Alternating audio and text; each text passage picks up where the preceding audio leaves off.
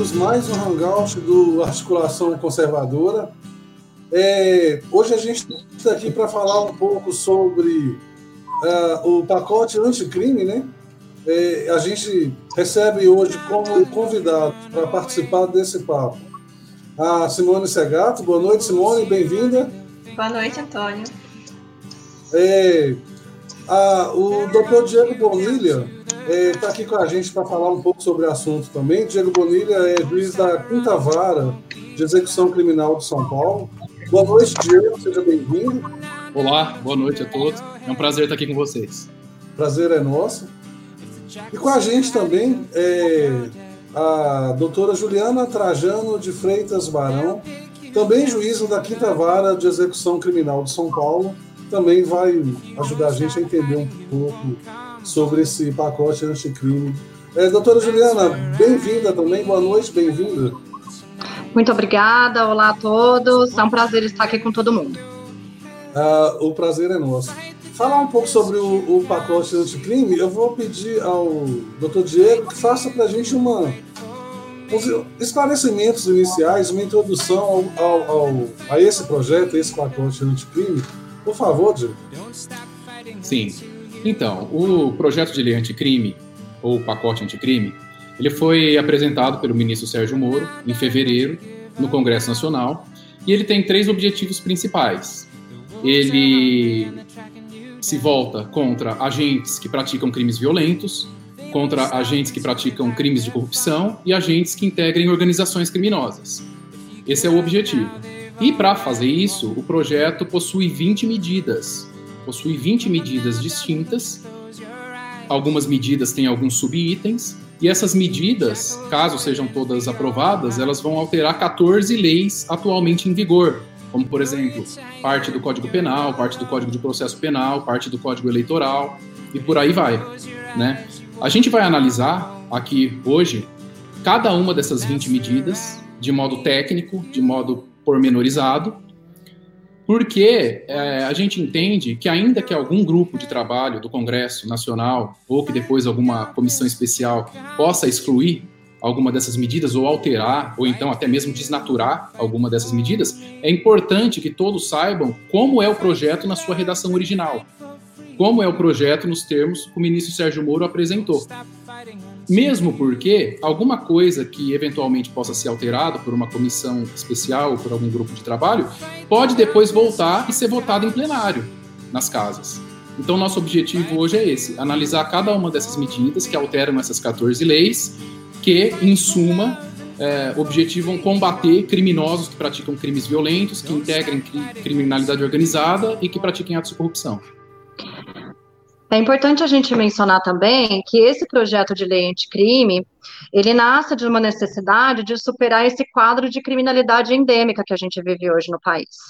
Né? Então, nos últimos anos, enquanto democracias modernas aí, elas fortaleceram a legislação para buscar é, a absolvição de inocentes e a proporcional condenação de culpados, a gente sente que aqui no Brasil a nossa legislação ela se tornou um, quanto, um tanto quanto precária para lidar com essa intensificação da violência e com a evolução da criminalidade organizada.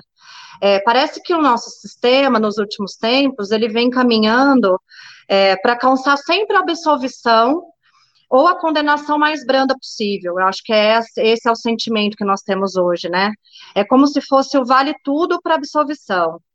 Então, é, essa sistemática, ela teve um impacto devastador na nossa segurança pública, na sociedade pública, na segurança pública brasileira, e nós chegamos num quadro onde eu acredito que a sensação de impunidade, ela não é mera sensação, ela realmente é um fato e que, inclusive, a gente pode mensurar estatisticamente.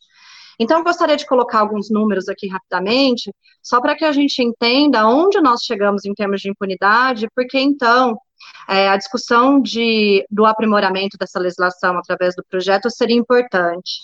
É, confrontando dados do, divulgados pelo BNMP, que é o Banco Nacional de Mandados de Prisão, que foi regulamentado pelo CNJ, junto com o Anuário de Justiça, todos, Anuário de Segurança Pública, todos relativos a dados de 2018, é, nós podemos mencionar aí que nós temos, apesar das é, das divergências estatísticas, esse, eu acredito que esse banco ele é bem ele é bem fidedigno, e ele aponta o número de aproximadamente 688 mil pessoas presas.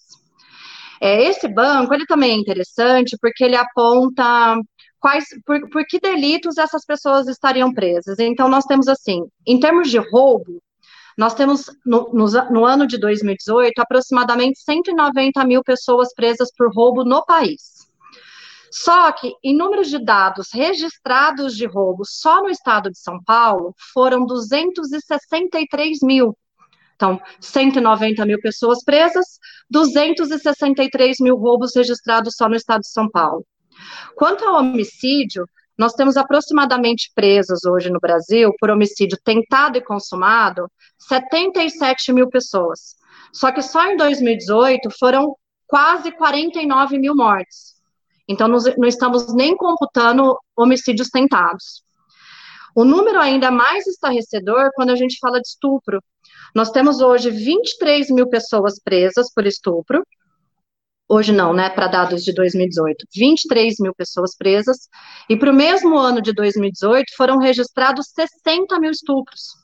Então é como se a gente prendesse, é como se a gente tivesse aí dentro do nosso sistema prisional pessoas condenadas por anos mas em termos numéricos, pessoas que praticaram crimes aí só no último ano ou nos últimos meses.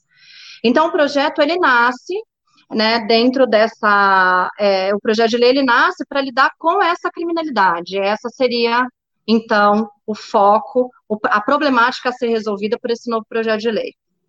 Então, a gente tem aí é, 20 medidas, né? No que diz respeito a essas medidas, essas alterações, a gente vai falar ponto por ponto, Começando aí pela, pela é, doutora Juliana, no que diz respeito à execução provisória após julgamento em segunda instância.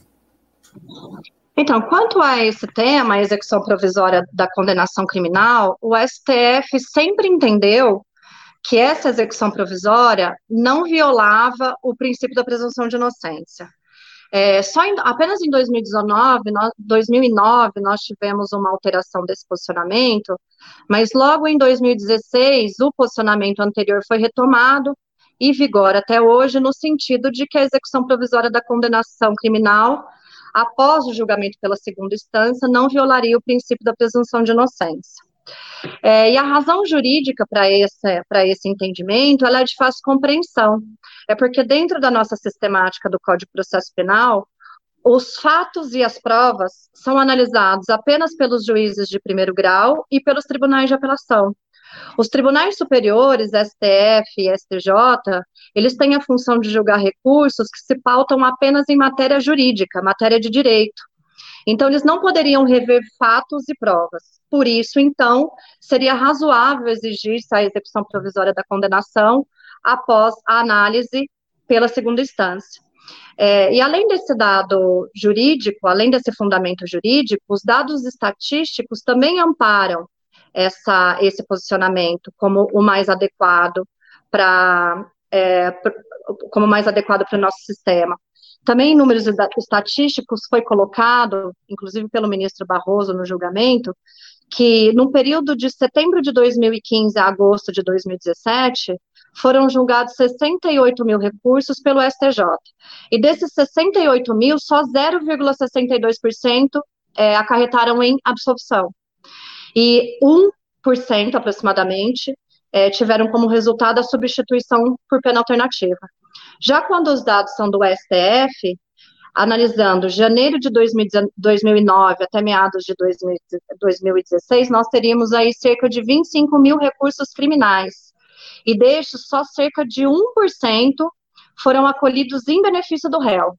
Desses 25 mil recursos, só 9 acarretaram absolvição.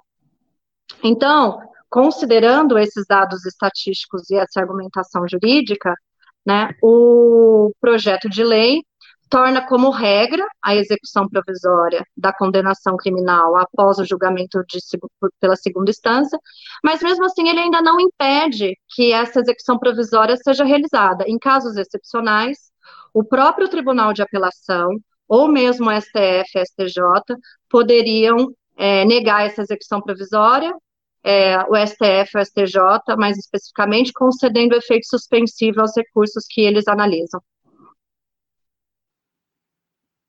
Exatamente, esse, essa questão é muito importante. A análise probatória, que é aquilo que a gente fala que acontece na instrução penal, que é uma análise fática e análise de provas, ela termina na segunda instância.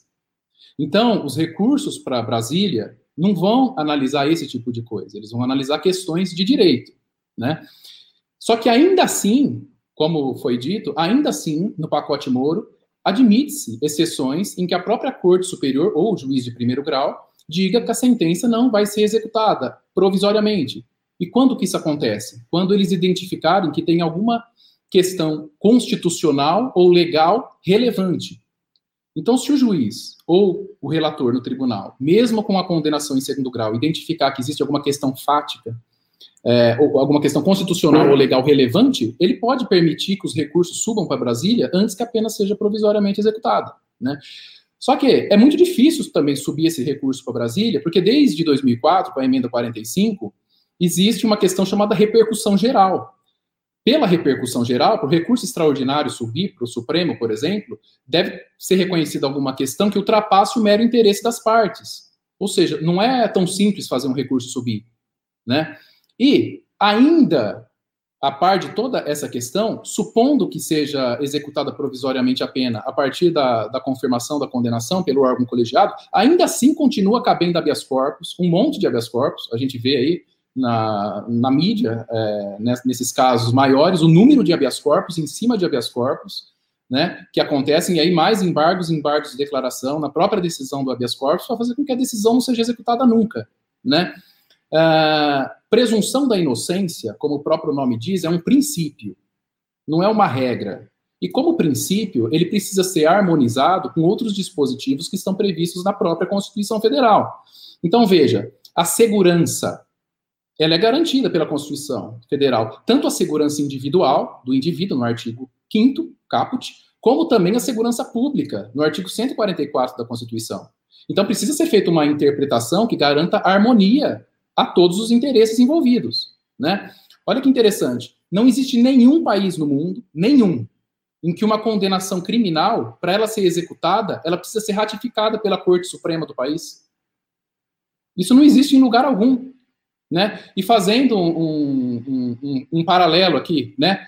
É, a lei da ficha limpa, por exemplo, ela fala claramente que uma sentença condenatória proferida por um órgão colegiado, ela já vai ser uma causa de inelegibilidade. Tá? Tudo bem que é a questão eleitoral, mas o princípio, o espírito do raciocínio é o mesmo. Né? É, além disso, essa primeira medida, medida número um, que fala da execução provisória, ela permite a execução provisória de penas alternativas, como quem comete crimes menores, né? prestação de serviços à comunidade, é, limitação de fim de semana, comparecimento mensal em juízo, esse tipo de coisa poderia ser executado provisoriamente, também a partir da confirmação da condenação. A pena de multa também, né, que seria executada pelo Ministério Público na vara de execução penal. E também essa medida número um estabelece como regra a questão da alienação antecipada de bens. Né? Então, bens e valores que restaram apreendidos durante o processo, eles já podem pegar e ser alienados antecipadamente. Né? sem ter que aguardar esse trânsito em julgado, que pode demorar décadas. E nesse ponto, o projeto estabelece a questão da, da alienação provisória. Essa alienação antecipada já tem previsão na lei de lavagem de dinheiro, especificamente para os crimes de lavagem de dinheiro. Já tem previsão na lei de drogas, que é 11343, especificamente para os crimes de tráfico de drogas. Está prevista e disciplinada na recomendação número 30 de 2010 do CNJ. E também está disciplinada no Manual de Bens Apreendidos do CNJ. Né? Então, é uma medida perfeita, essa primeira medida do pacote anticrime. Né? Ela vai pegar e vai tornar regra coisas que precisariam já existir, mas ainda não existem, e que são possíveis em determinados pontos específicos, porque estão previstas em algumas poucas leis esparsas. E só para dar um exemplo, para a gente falar só do estado de São Paulo, Antônio e Simone, no estado de São Paulo, em 2018, foram gastos 17 milhões de reais, 17 milhões de reais, só para manter veículo apreendido em pátio. Sem contar nesses 17 milhões de reais o valor dos guinchos. Tá? Então, o Estado de São Paulo, em 2018, gastou 17 milhões de reais só para manter veículo apreendido em pátio. Agora, olha que interessante. Para o próprio réu, condenado, acusado, essa alienação antecipada é interessante. Por quê? Porque depois, se ele se encontrar nessa hipótese de menos de 1% em que ele termine absolvido, ele vai reaver dinheiro. E aí é melhor para quem terminou por alguma, por exemplo, processo anulado pelo Supremo daqui 20 anos. Tá? É melhor ele pegar um dinheiro com toda a correção monetária do que ele receber dali 20 anos aquele carro que ficou 20 anos apreendido no, no pátio. É, doutor Diego, sobre o, o, o, segundo ponto, diz respeito, a segunda medida, aumento da efetividade no procedimento do tribunal do júri, né? Sim. Quer dizer, é, diz respeito tanto à retirada do efeito suspensivo quanto à execução imediata da condenação no plenário, é isso? Perfeito. Outra medida essencial, todo mundo que passou pelo tribunal do júri sabe que isso é muito importante. Essa segunda medida possui duas regras básicas. São as seguintes: quando uma pessoa é acusada de homicídio, ela é processada, o juiz ouve, ouve as testemunhas, e aí, depois que o juiz escolhe essa prova, o juiz tem que tomar uma decisão, que significa dizer se ele vai mandar o réu para ser julgado pelo júri, pelos jurados, pelo conselho de sentença, ou se ele não vai mandar, se ele entende que não há prova suficiente, se ele entende que, na verdade, não foi um crime doloso contra a vida, que teria sido uma lesão corporal, enfim, né? Supondo que o juiz mande o réu para ser julgado pelo júri, ele vai proferir uma decisão chamada pronúncia. Então, pronúncia é a decisão do juiz que, reconhecendo a prova do crime, a prova da materialidade e indícios de autoria, submete o réu a julgamento pelo tribunal do júri. O problema é que se alguém recorre dessa decisão de pronúncia, o júri não pode acontecer enquanto ela não for julgada pelo tribunal. E muitas vezes isso acaba demorando muito, né? Qual que é a ideia do, do projeto anticrime? O recurso, se for interposto contra a decisão do juiz que mandou o réu para júri, ele não vai mais suspender a realização do júri. Como a gente diz, o recurso não vai ter mais efeito suspensivo falando no, na linguagem jurídica, essa primeira parte da, da medida número 2, ela elimina o efeito suspensivo do rese contra a pronúncia. Tá? Ah, mas e aí se aconteceu o júri e o recurso não foi julgado ainda? Bom, o recurso vai ser declarado prejudicado. Aí o tribunal fala, ó, o, o, ele já foi julgado em plenário, não tem mais o que fazer aqui, não adianta a gente decidir, e esse recurso está prejudicado, tá? Isso não tem problema nenhum, o processo é marcha para frente, tá? É, muitas vezes isso acontece é, quando tem habeas corpus pendente. Tá? O, o réu entra com reze, é, o, o, tribunal denega, mas aí entra-se com habeas corpus contra essa decisão do tribunal, mas como o recurso foi denegado, o júri acontece normalmente. Né? É, e também, quando o Tribunal de Justiça analisa esse tipo de recurso, que é o recurso contra a decisão do juiz que mandou o réu a júri, o tribunal, por própria disposição de lei, ele faz uma análise superficial ele não pode entrar fundo no mérito, ele não pode se aprofundar, porque senão ele vai estar entrando na seara dos jurados, que são os juízes naturais da causa. Então o tribunal faz uma análise superficial. Por que não, então, dizer que isso não tem efeito suspensivo, como o projeto diz, e já manda o réu para ser julgado pelos jurados, né, que são os pares dele. Né? Ah, mas é, e se depois é, a parte ainda não se conformar com isso, ela pode alegar em preliminar do recurso de apelação, que vai ser o recurso interposto contra a decisão dos jurados, aquilo que ela tinha alegado lá atrás e pedir a nulidade do júri. Né? Então, suponha, o réu é pronunciado para ser julgado por homicídio qualificado. Tá? A defesa não concorda e entra com recurso falando que tinha que ser por homicídio simples. Pois bem, se antes do tribunal julgar o recurso, o julgamento ocorrer pelos jurados, e o réu for condenado, a defesa pode entrar com uma apelação e, em preliminar dessa apelação, pedir a nulidade de tudo desde lá de trás. Né? É o sistema mais lógico. Né? A Constituição não, não garante efeito suspensivo a, a, recurso algum. Inclusive, em fase de execução da pena, de regime fechado, que está todo mundo preso, os recursos não têm efeito suspensivo. Né? Essa é que é a, a grande questão. E só para dar mais um exemplo também, fazendo um paralelo no civil. Imagina a seguinte situação: alguém entra com uma ação civil, né, um mandado de segurança. O juiz concede a liminar. Aí, a parte que entrou com mandado de segurança, inconformada, consegue entrar com um recurso qualquer. O O juiz, ele não necessariamente ele é obrigado a esperar o julgamento desse recurso, ele pode ir, pode proferir sentença. E aí o recurso ficou prejudicado. Veja, é muito comum no nosso dia a dia forense, uh, quando alguém recorre de alguma decisão nossa, às vezes o tribunal consulta a gente para saber se a gente já julgou a próxima fase do processo. Porque se a gente já tiver julgado, ele vai declarar prejudicado aquele recurso anterior. Porque agora passa a caber um recurso da nova decisão, ainda que seja para discutir uma questão anterior, que não estaria preclusa, porque houve o recurso no momento oportuno lá atrás. Né? Então, isso vai trazer maior celeridade. É como ocorre já nos outros países. Quando o juiz manda alguém para ser julgado pelo júri, não tem que ficar esperando uma confirmação né, dessa decisão. Essa é a primeira medida da medida número 2. E aí tem uma segunda medida dentro da medida número 2, que diz o quê? É algo semelhante à primeira medida. Diz que, se o réu for condenado em plenário, começa a execução da pena logo de cara. Não precisa ter recurso. Vai acontecer a execução já é, naquele momento. Ele já sairia preso do, do julgamento, porque a pena já começa a ser executada. E aí nós temos dois fundamentos interessantes, né?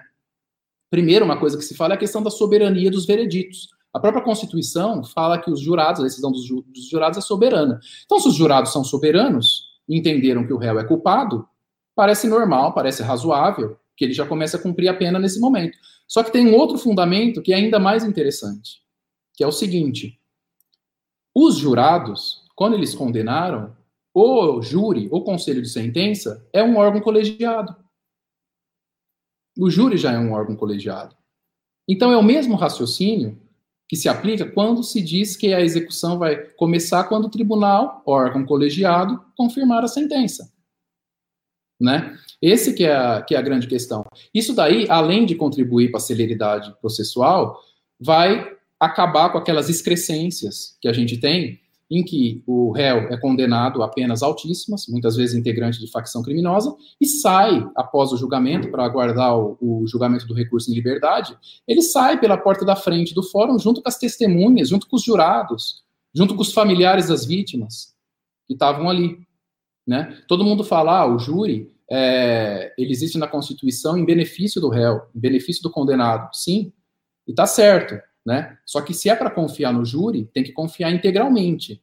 Não dá para pegar e falar assim, não, tem que ter o júri. Ah, tá, mas é, se condenar, vamos esperar para tentar discutir isso lá em cima, discutir isso no tribunal. Não, isso não é muito interessante, não é legal, né? E eu só deixo aqui, para quem quiser estudar isso mais a fundo, isso daí já é admitido por alguns ministros do Supremo atualmente. Alguns ministros do Supremo Tribunal Federal já admitem que, no caso de condenação pelo Tribunal do Júri, o juiz do júri, o juiz togado, presidente, emita, é, decrete a prisão imediatamente, né? Emita o decreto de prisão imediatamente. Caso alguém queira conferir, eu vou deixar os, dois julgados aqui, que são bem interessantes, habeas corpus 118.770 do Supremo e habeas corpus 140.449, também do Supremo Tribunal Federal, né? E esse, esse, essa questão da execução provisória da pena, tanto no caso de quando o tribunal confirma, como no caso do, do tribunal do júri, onde essa medida número 2 abrevia o procedimento, ela encontra fundamento na celeridade processual, na eficiência, no princípio da máxima efetividade dos provimentos jurisdicionais, no princípio da economia processual, e todos esses princípios foram elegidos a status de norma constitucional com a emenda 45. Né? Então, a medida número 2, em nosso ver, é uma excelente medida. É importante a gente colocar também que a forma, essas duas medidas, elas vêm para solucionar uma questão que a gente sente no dia a dia forense. É como se nós alimentássemos um círculo vicioso, né? É, para postergar o cumprimento da pena, o, as pessoas, é, o réu, a gente, eles entram com recurso. E porque se ingressa com muito recurso desnecessário, o sistema é lento e não dá uma solução rápida para caso nenhum. Então, tal como está fundamentado, né, a gente está perpetuando os nossos problemas, porque a gente apenas estimula qualquer um, seria muito mais benéfico entrar com recursos um atrás do outro, como forma de impedir a condenação e lá na frente, às vezes até buscar uma prescrição. E dentro desse contexto, com diversos recursos infundados, o sistema acaba não sendo eficiente e célere para ninguém. Doutora Juliana, é, a, a terceira medida ela diz respeito à alteração das regras do julgamento dos embargos infringentes, né? Antes da senhora falar assim, é, a mudança efetiva, explicar assim de maneira bem resumida, sei lá, para quem está assistindo para a gente, o que, que, seriam esses embargos infringentes e o que, que mudou, né? Bem, na verdade, a previsão, esse recurso, ele tem cabimento quando a decisão do tribunal não é unânime. Então, temos o seguinte exemplo: nós temos três embargadores julgando um caso, dois acham que é caso de condenação e um acha que é caso de absolvição. Isso numa apelação. Como essa decisão não foi unânime, o sistema dá mais uma chance para o acusado e prevê, então, mais um recurso, já que no julgamento anterior, pelo menos um desembargador, um juiz, um ministro, um julgador, entendeu por uma situação mais benéfica a ele. O problema é que a redação de hoje permite a, a, utilização desse recurso quando a divergência, quando a divergência se estabelece e num recurso desfavorável né? Então, num recurso desfavorável para o acusado. E a nova redação do projeto de lei anticrime prevê que ele só vai poder ser utilizado quando essa divergência versar sobre a absolvição.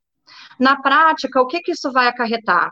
Hoje, é possível embargos infringentes quando, então, é, um, a unanimidade versa sobre absolvição acusação, sobre a pena imposta, a quantidade de pena imposta, o regime imposto, não sobre, não so, não sobre apenas ser, ser condenado absolvido, mas também todos esses aspectos periféricos da quantidade e espécie de pena aplicada.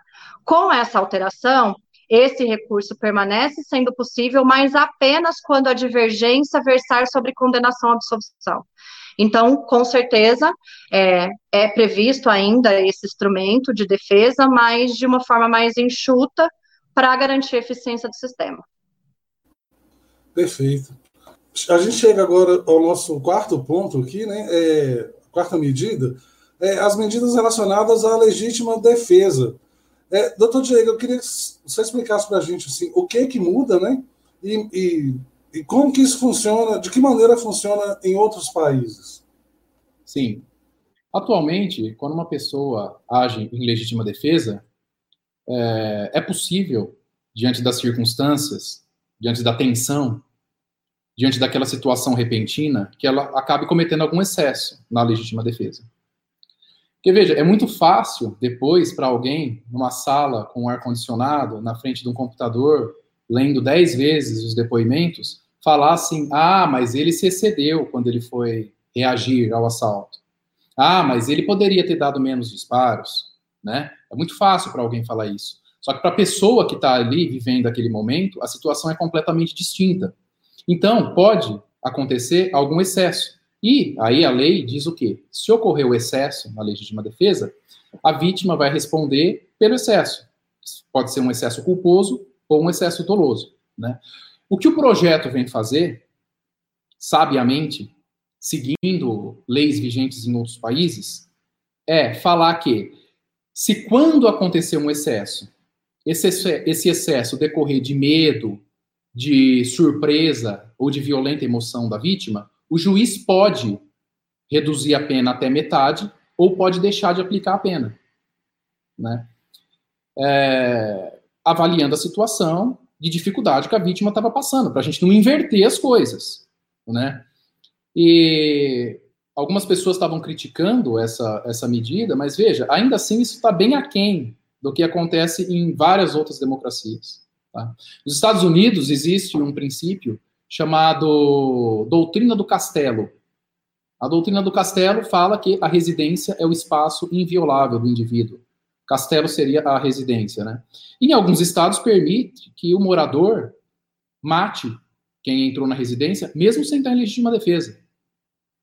Por quê? Porque foi violada a residência que a lei protege, né? A Itália, agora, em 2019, aprovou uma lei que ampliou muito os conceitos de legítima defesa e as possibilidades de legítima defesa, permitindo, em alguns casos, que o morador, o dono da empresa, ou o dono da propriedade rural, reaja, ainda que o, o invasor esteja desarmado, por exemplo, né? Então, é, é uma medida importante. Uma coisa que a gente tem que ter em mente, e que normalmente as pessoas confundem, muitas vezes até induzidas a erro, por outras que conhecem como a coisa funciona, mas por algum motivo não querem aceitar, é que na legítima defesa, ao contrário do que ocorre na, no estado de necessidade, por exemplo, na legítima defesa não se exige a saída mais cômoda. Tem uma expressão que se diz cômodos de cessos, uma coisa assim, né? Significa o quê? Significa que, ó, aqui tem uma mensagem do Frank falando aqui nos Estados Unidos a legítima defesa é muito mais respeitada do que no Brasil. Perfeito, perfeito, é o que nós estamos falando, né? Uh, o que acontece é, na legítima defesa, inclusive no nosso ordenamento, já vigente aqui no Brasil, já vigente, tá? Na legítima defesa, ao contrário do, do estado de necessidade, não se exige o cômodos de cessos, cômodos dícessos, enfim, que significa a saída mais cômoda. O que, que isso significa? Significa que se alguém vier me agredir, eu não sou obrigado a fugir. Eu posso enfrentar.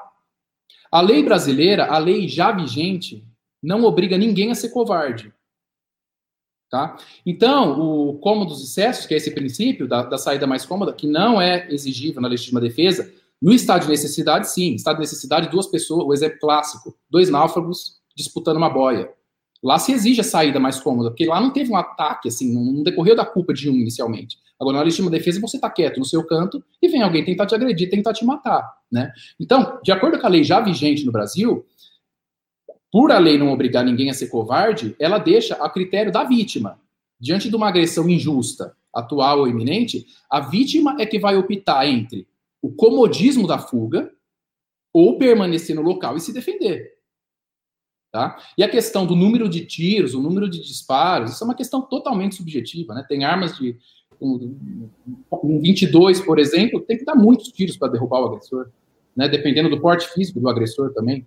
Né? Tem aquela questão que eles distinguem também, tiram nas costas, de tiro pelas costas. Dependendo do embate, como você está numa situação dinâmica, você pode atingir as costas do agressor, né? Atirou, por exemplo, enquanto ele estava se revirando, isso é comum, né? E além disso, essa regra da, da, da legítima defesa, ela aclara alguns conceitos, né?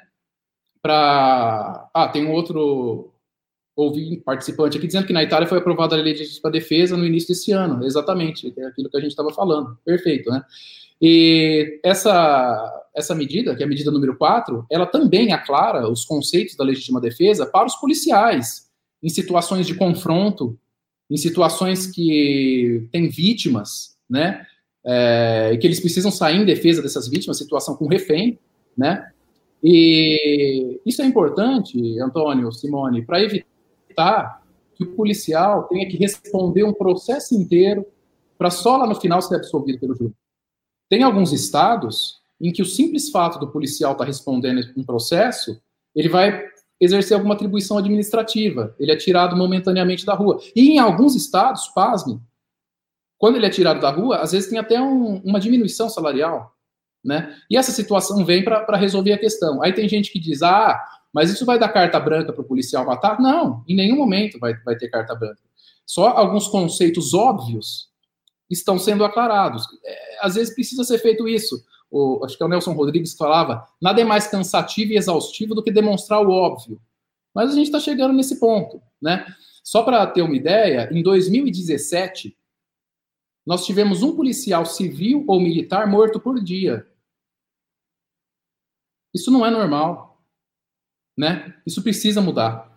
E fechando aqui a, a minha linha de raciocínio, essas novas regras que o ministro Moro colocou aqui na medida número 4, para aclarar os conceitos de legítima defesa, na verdade é uma cópia, praticamente, ipsis literis, do Código Penal alemão e do Código Penal português, onde isso já vigora. E que, ainda assim, como a gente já falou, está trazendo regra muito mais, ainda um pouquinho mais rígida, é, do que a legítima defesa nos Estados Unidos, na Itália e em diversas outras democracias. só uma dúvida antes da gente mudar de, de tema, a doutora me perdoe interromper, Imagina. mas talvez, talvez a senhora mesma possa responder também. Esses excessos, eles, eles estão na letra da lei? Assim, o que, que é realmente o excesso, né? Um tiro para se defender, dez tiros. Isso está tá lá na lei ou entra o que o doutor Diego estava falando da, da subjetividade? Essa é exatamente a questão é, entra muito na subjetividade do jogador. E aí nós temos casos onde é possível, né, o jogador, é, numa análise fria do processo, ele compreende que aquilo é um excesso, mas na situação que a pessoa vivenciou, é muito difícil a gente fazer essa diferenciação. Um caso que todos tomaram conhecimento, por exemplo, foi o cunhado da Ana Hickman né, que foi denunciado, chegou a ser denunciado, e interpretações diversas foram colocadas a respeito disso. Quem no lugar dele não teria dado um ou mais tiros? Como que a gente poderia mensurar o que seria adequado naquele momento de pânico, naquele momento de desespero? Né? Então, a, a, o projeto de lei anticrime, ele vem para dar um pouco mais de segurança nessas questões, é, compreendendo que o temor, o pânico, é, todos esses sentimentos, a, a, a subjetividade pode alterar a realidade dos fatos, o projeto vem para assegurar que essas pessoas não respondam por, um, por uma pena muito grave dentro dessas situações. E é importante a gente mencionar também que, embora o, o, o projeto aponte especificamente a situação dos policiais, eu acredito que não só os policiais serão é, beneficiados com essa alteração. Um outro contexto que a gente vê muito claramente, onde excessos podem ser cometidos motivados pelo pânico, são nas questões de violência doméstica né, mulheres que estão ali vivenciando cotidianamente agressões, agressões verbais, agressões físicas, e de repente, no momento de pânico, é, agem contra o agressor com um ou com cinco tiros, né? Quem pode dizer que esses cinco tiros foi excesso ou decorreu simplesmente do pânico que, ela, que aquela pessoa vivenciava naquele momento, né? Então, essas situações poderão ser melhor analisadas pelo Poder Judiciário com essa alteração do projeto. Perfeito. É, a gente chega, então, na, na quinta medida, que é conjunto de medidas que diz respeito a é, endurecer o, o, cumprimento das penas, né? Eu queria ouvir aí do doutor Diego, assim, é, a regra atual, né? E parece que é, é a, a, proposta, o projeto tá, traz sete novas regras a, a, a respeito disso. É isso mesmo? Sim, é isso mesmo. Hoje em dia, o que, que a gente tem com relação ao cumprimento da pena? Pena superior a oito anos, normalmente regime fechado. Pena de quatro a oito, regime semiaberto. E pena de até quatro anos, regime aberto, né? Que pode ser, isso pode ser modificado a depender da reincidência ou de algumas circunstâncias, né? Estamos falando da regra geral. E a progressão de regime é um sexto, mesmo para reincidente em crime comum, né? Que é uma regra tão criticada. Tanto um primário como um reincidente em roubo, eles vão ter a progressão com um sexto dois quintos para crime hediondo, se for primário, ou três quintos para crime hediondo, se for reincidente. E no caso de mulher gestante ou responsável por criança ou por alguém que tem alguma deficiência, é, mesmo em caso de crimes hediondos, a partir de dezembro de 2018, esse prazo passou a ser de um oitavo. Né? A gente trabalha em vara de execução penal, os benefícios são muitos, muitos, muitos, muitos, muitos, muitos. É um negócio assim, é, é inacreditável, né? E aí essa medida, essa quinta medida, veio para tentar restabelecer, pelo menos, aquilo que o bom senso indica que tem que ser feito, né? Essas sete novas regras, no que, que elas consistem basicamente, né? A primeira regra estabelece que o juiz, quando condenar, ele pode estabelecer um período mínimo de cumprimento da pena no regime fechado ou no semiaberto, né? Ou seja, ele pode falar assim, ah, neste caso aqui em específico é necessário que, embora seja um crime que não é hediondo, ele cumpra pelo menos metade no regime fechado. Por exemplo, um caso de uma pessoa reincidente múltipla em crimes de roubo à mão armada. Né? Parece, parece razoável que, nesse caso, a progressão não ocorra como sexto. Né? É, a segunda regra, das sete previstas na quinta medida, é a possibilidade do juiz já fixar o regime fechado de cara no caso de condenados reincidentes, no caso de condenados que praticam crime de forma habitual, no caso dos crimes de corrupção passiva, no, corrupção ativa, em algumas hipóteses de peculato. No caso de roubo a mão armada com destruição ou rompimento de obstáculo ou explosão que resulte perigo comum. Por exemplo, é, agentes invadem um banco com gente, com pessoas dentro, e explodem caixa eletrônico, causando perigo para essas pessoas. É possível que o regime já seja fechado desde logo, né? É, a terceira regra dessa quinta medida é lapso de três quintos para progredir quem praticar um crime hediondo em que resulte a morte da vítima. Talvez eu acho que essa seja uma da, dos pontos mais interessantes aqui dessa quinta medida, né? O lapso vai ser de 3 quintos para a pessoa ir do regime fechado para o semiaberto, mesmo que ela seja primária. E aí tem gente que fala assim, ah, mas no caso de réu primário ele vai ter que ficar 3 quintos. Olha, se a gente for comparar com o que existe no mundo, isso ainda é muito pouco. Bom, 3 quintos já existe para o reincidente. Por exemplo, quem pratica um, um homicídio, é, sendo reincidente em crime hediondo, vai ser 3 quintos o lapso para ele progredir. Então, para o reincidente já é assim. A única coisa que o projeto diz é que passaria a ser também para o primário que cometa um crime que redunde na morte da vítima, né? Agora, olha que interessante, Antônio Simone. Um homicídio qualificado, que é um crime hediondo, né? Normalmente a pena gira em torno de 12 anos. Atualmente, como eu disse, se o réu for primário, ele vai progredir com dois quintos. Então ele é condenado a 12 anos e tem que cumprir 4 anos e 8 meses para ir para o semiaberto. Em alguns estados, o semiaberto é ir para a rua, que é o que eles chamam de semiaberto harmonizado. Se ele foi condenado a esses 12 anos por um homicídio e ele é reincidente, aí o lapso é 3 quintos, que vai ser o quê? 7 anos e 2 meses. Veja, o que o projeto Moro está falando aqui, ministro Sérgio Moro, é que qualquer pessoa que cometeu um crime hediondo que resulte na morte da vítima, um estupro seguido de morte, por exemplo, um latrocínio, um homicídio, ele vai ter que cumprir 3 quintos no regime fechado. Pegando a pena do homicídio qualificado, a pena mínima, que normalmente é, é a pena que é fixada 12 anos, com 7 anos e 2 meses a pessoa está na rua. Ora, é desproporcional isso, quando a gente imagina é, pessoa pagar com 7 anos, né, em troca, para compensar, para ser punida, para sofrer uma repressão por uma vida que ela tirou. Né? Ela tirou uma vida, além de todos os problemas que a gente conhece por eliminar uma vida, que é o bem mais precioso do ser humano, tem inúmeros outros reflexos, né? desde questões financeiras, de sustento da família, até questões psicológicas, como, por exemplo, a, mãe e o pai, que vão ver para sempre o rosto de um filho no, no porta-retrato, é um rosto que nunca vai envelhecer. Nunca na vida aquele rosto vai envelhecer. Os anos, as décadas vão se passar e aquele rosto nunca vai envelhecer. Né? É uma dor muito grande. E não é proporcional falar que quem causou isso daí cumpre sete anos no regime fechado. E aí vai para o semiaberto. Isso não é normal. Né? Veja, antes de eu nascer, o Mark David Chapman matou o John Lennon. Tá, tá preso até hoje. Primário, com bom comportamento.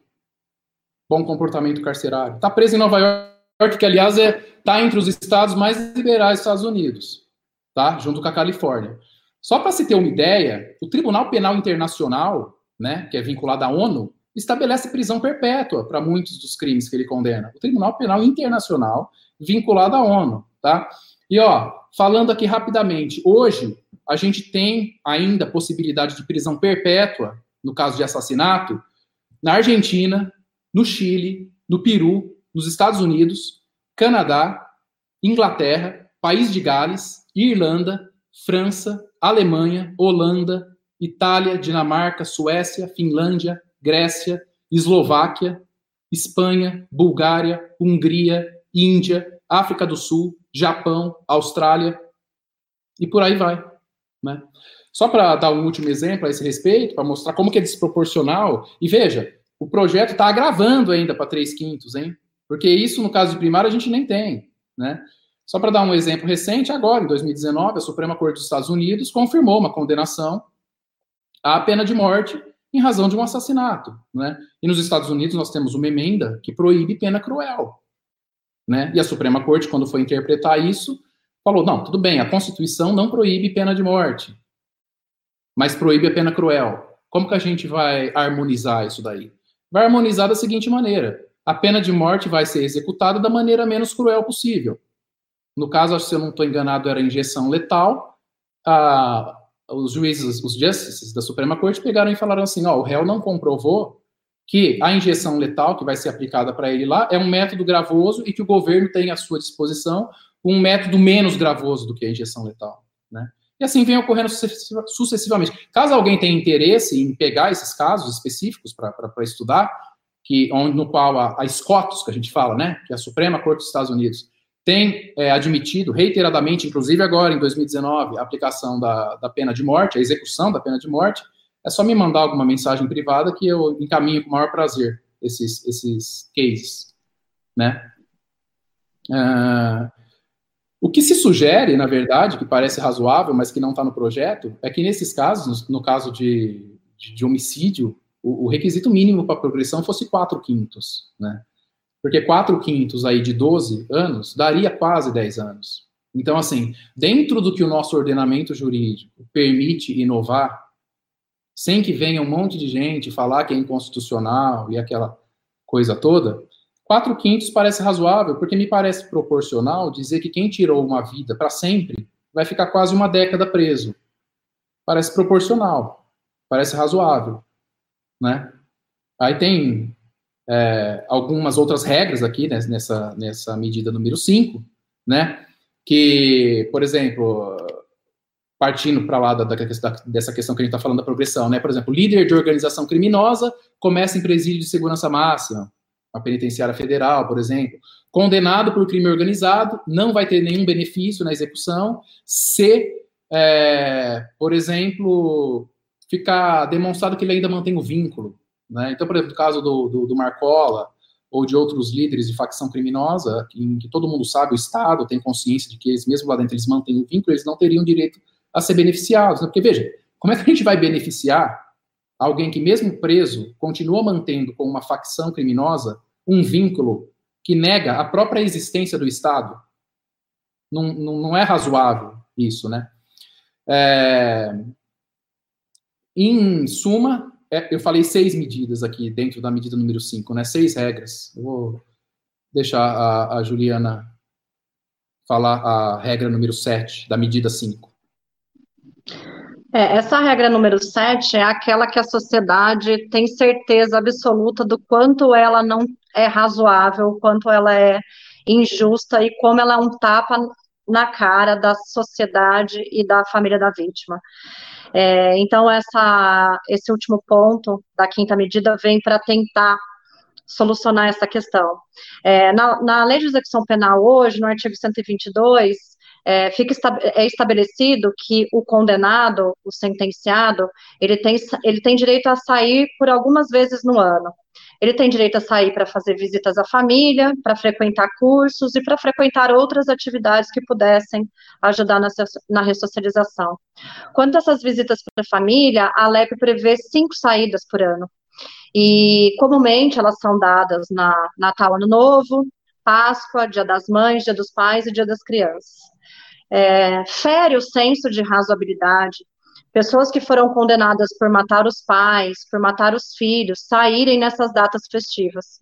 E o projeto vem justamente impedir essa situação, impedindo que pessoas que foram condenadas por crimes hediondos, é, tortura e terrorismo tenham esse direito.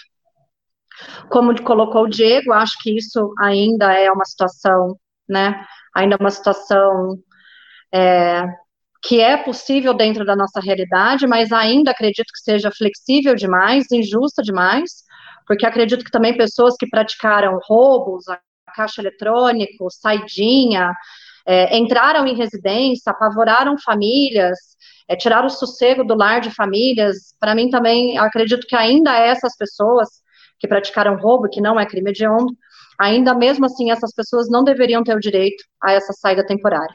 Mas o projeto é, anticrime, ele vai, ele dá um passo, né, que eu acho que é o passo possível dentro da nossa realidade, impedindo a saída temporária de condenados por crimes hediondos, terrorismo e tortura. E eu acredito também, é importante a gente mencionar, que eu acho que, embora a sociedade seja totalmente contrária a essas saidinhas, é, pelo menos por enquanto, o que impede, o que impediu essa alteração talvez seja um cálculo matemático cruel e nefasto para a sociedade. A gente tem, existem alguns dados estatísticos que apontam que 3% das pessoas que saem em saída temporária hoje não retornam. Se a gente colocar 3% dentro da população carcerária do estado de São Paulo, vai, vamos, vamos pensar em estado de São Paulo, no estado de São Paulo que estão em regime semiaberto, seria uma unidade prisional por saída. Ou seja, no decorrer do ano, é como se o Estado de São Paulo esvaziasse cinco unidades prisionais só por conta das pessoas que não retornam de saída temporária. É, então, é, financeiramente falando, poderia haver essa economia do Estado, mas evidentemente esse não pode ser o foco estatal, né? Porque em nome dessa economia, a gente não pode colocar as pessoas em risco, deixando sair no final de semana ou no feriado pessoas que praticaram crimes tão graves. É, o, o, sexto ponto, olha, olha o que eu li aqui sobre o, a sexta medida. Doutor Diego, alteração no conceito de organização criminosa. Assim como a gente poder considerar organização criminosa o PCC, o Comando Vermelho. Aí fica pensando assim, não são? Eles são considerados o quê? Então, no caso, é, PCC já é considerado organização criminosa. O que aconteceu nesse, nessa medida aqui, que é a medida número 6, é que ela ampliou esse conceito que nós já aplicávamos. Né? Então, PCC, Comando Vermelho, são organizações criminosas. E aí, o que essa medida fez foi estabelecer expressamente que também vai ser organização criminosa quem use do vínculo associativo para adquirir o controle de uma atividade criminal ou de uma atividade econômica. E aí, aproveitando essa ampliação do conceito, esta medida número 6 adotou uma técnica legislativa, que está no Código Penal italiano, de exemplificar com o nome de organizações já conhecidas. E aí, essa medida número 6, depois de ampliar o conceito de organização criminosa, que está na lei de organização criminosa, pegou e falou assim: tais como o PCC, né, o Comando Vermelho, Família do Norte, Terceiro Comando Puro, Amigos dos Amigos, as milícias, e aí pega e termina com uma cláusula falando assim, ó, estendendo os mesmos efeitos para outras associações com denominações locais, né? Então, o que a lei fez, no caso? Ela ampliou o conceito para a gente poder enquadrar no crime de organização criminosa algumas organizações em que estavam numa zona que para alguns eram meio cinzentas a respeito da possibilidade de enquadrar nisso ou não. E aproveitou que estava ampliando o conceito e deu alguns exemplos, né? Foi isso que, que aconteceu nesse caso. Antônio, só para é, fazer uma consideração aqui, essa técnica legislativa de exemplificação, ela não é muito usual aqui na realidade brasileira. Então, ela causou estranheza é, para algumas pessoas do meio jurídico quando foi publicada, né, essa, essa alteração. Mas eu acho que ela tem um mérito muito grande, que é o de reconhecer o quanto essas organizações criminosas são nefastas à nossa realidade. E eu acho interessante porque a gente vê a grande mídia aí é, mencionando, quando ela vai se referir ao PCC, ela fala facção que age dentro dos presídios paulistas, como se essa é, omissão em dar nome, né, dar nome aos bois, como se isso nos ajudasse a sair dessa realidade que a gente se encontra hoje. Perfeito. É, doutora Juliana, aproveitando que já está fazendo uma consideração importante. E eu queria que você comentasse a sétima medida, é inclusão de, de causa de aumento da pena em crimes relativos a armas de fogo. É, essa, essa alteração, na verdade, ela prevê um aumento de pena de metade é, em algumas condutas, como porte de arma de fogo de uso permitido, de uso proibido, disparo de arma de fogo, aumento de metade para pessoas que já tenham um registro criminal anterior, é, ou condenação transitada em julgada ou proferida por órgão colegiado. É, essa medida, essa, esse aumento de pena, ele tem como pressuposto o princípio da individualização da pena. Porque eu acredito assim, eu estou caminhando pela rua, tem um agente, é preso em flagrante com uma arma. Eu acredito que seja muito mais nocivo para a sociedade, muito mais perigoso uma pessoa estar com uma arma ilegal se ela já tem um registro, por exemplo, se ela já foi condenada por homicídio, se ela já foi condenada por um roubo, se ela já praticou uma ameaça contra a esposa e está na rua, de, contra a ex-esposa e de repente está na rua indo em direção à casa dela, do que uma outra pessoa que é encontrada com a mesma arma, mas que não tem nenhum registro criminal. Então, a alteração é essa, uma alteração, a meu ver, proporcional, e que parte do pressuposto de que uma pessoa que está com uma arma na mão e que já tem um registro anterior, boa coisa não deve estar buscando. Perfeito. É, doutor Diego, a oitava medida, eu queria que você explicasse ela um, um, um pouco melhor para a gente, diz respeito ao, ao, confisco alargado. O que seria isso? É, é confisco no sentido de é, possibilidade de confiscar produto de, de produtos de origem criminosa? É alguma coisa nesse sentido? Exatamente, também é isso daí. O confisco alargado, ele vai ser inserido pelo projeto de lei anticrime, né, quando for aprovado, no artigo 91A do Código Penal, né? Ele vai ser aplicado para crimes que a pena máxima seja superior a seis anos. É natural, Antônio, Simone, que quando a pessoa seja condenada, né, ela seja condenada também a ressarcir os danos causados pela infração, que ela perca o vai ocorrer a perda dos produtos do crime vinculados à infração, aquilo que ela comprou com o dinheiro do crime e tudo isso. A questão do confisco alargado, aqui, que é uma, uma, uma inovação bem interessante, que também já existe em vários países, ela significa o quê? Que quando a pessoa for condenada por um crime cuja pena máxima seja superior a, a seis anos, ela vai perder para o Estado automaticamente a diferença né, é, entre o valor do patrimônio dela e aquele que seria compatível com a profissão dela, com o rendimento lícito dela. Né? Então, é, hoje é muito difícil, por exemplo, a gente tem pessoas condenadas que têm 40 milhões de reais na conta em alguns crimes do colarinho branco. Né? E aí o Estado é que vai ter que provar que isso da, esse dinheiro é to, todo de origem ilícita. Confisco alargado significa que além dele do condenado perder o dinheiro e os bens vinculados ao crime que ele cometeu, aquilo que superar o que os rendimentos dele permitiriam que ele ganhasse, automaticamente ele perde. Cabe a ele o ônus da prova passa a competir a ele provar que ele tinha é, esse tipo de, de dinheiro de modo lícito. Então imagine só um funcionário público que tem milhões e milhões na conta, né? Basta fazer um cálculo para saber que com o cargo que ele exerce, né, ele teria condição de ter até tanto só na conta dele. E o que supera aquilo já, já se presume ilícito, é por isso que fala que é alargado. Já se presume ilícito. Ele vai ter todo o direito a provar que aquilo é lícito ele vai ter todo o direito e toda a oportunidade de provar que ele adquiriu aquilo de modo regular. Mas aí cabe a ele provar. É isso que é o confisco alargado. Ele deixa de abranger apenas as coisas, objetos, o dinheiro vinculado ao crime, para abranger também a parte do patrimônio dele, que tudo leva a crer que seja ilícito, porque é incompatível com a profissão dele. De certa forma, isso está ligado, isso tá ligado com a nona medida, né? Porque a nona medida fala da possibilidade de, de uso desses bens, não é isso? Perfeito.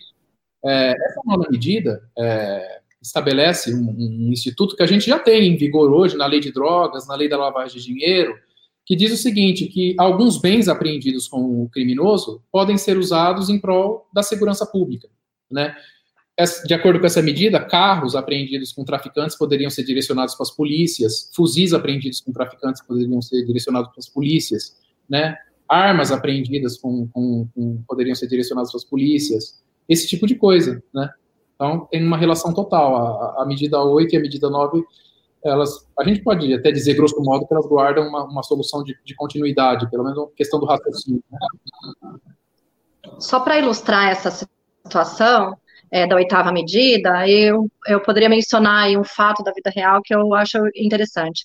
É, recentemente, há uns anos atrás, um traficante muito conhecido, que está preso há mais de 18 anos, foi entrevistado e ele foi perguntado em determinado momento se, caso ele saísse da prisão, se ele não retornaria às práticas ilícitas, especialmente ao tráfico de droga. Salvo o melhor juízo, essa entrevista era com Fernandinho Miramar.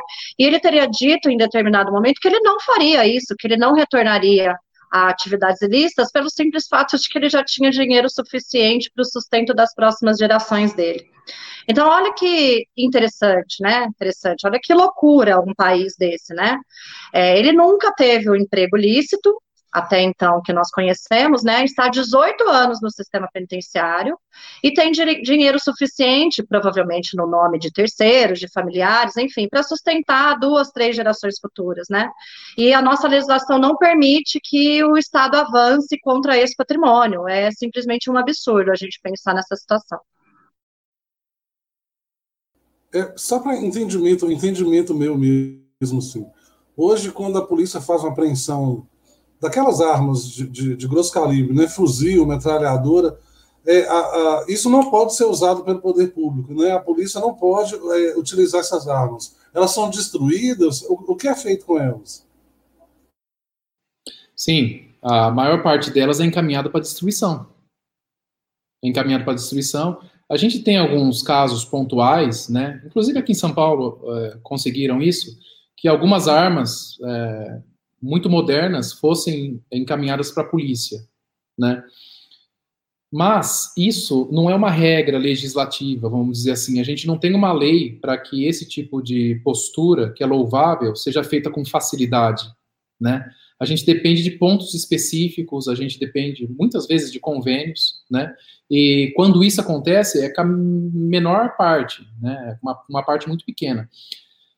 Tem jurisprudência que admite, fala assim, ah, com base na analogia, a gente vai admitir que isso seja colocado em proveito da sociedade e tal, mas uma regra clara, né, para tornar isso uma regra, para tornar isso algo fácil para o juiz no dia a dia, com relação a todos os tipos de crime, nós não temos. E é isso que o projeto faz. O projeto permite que, para todo e qualquer tipo de crime, o juiz possa destinar em proveito da sociedade é, armas, carros, embarcações, aviões, né?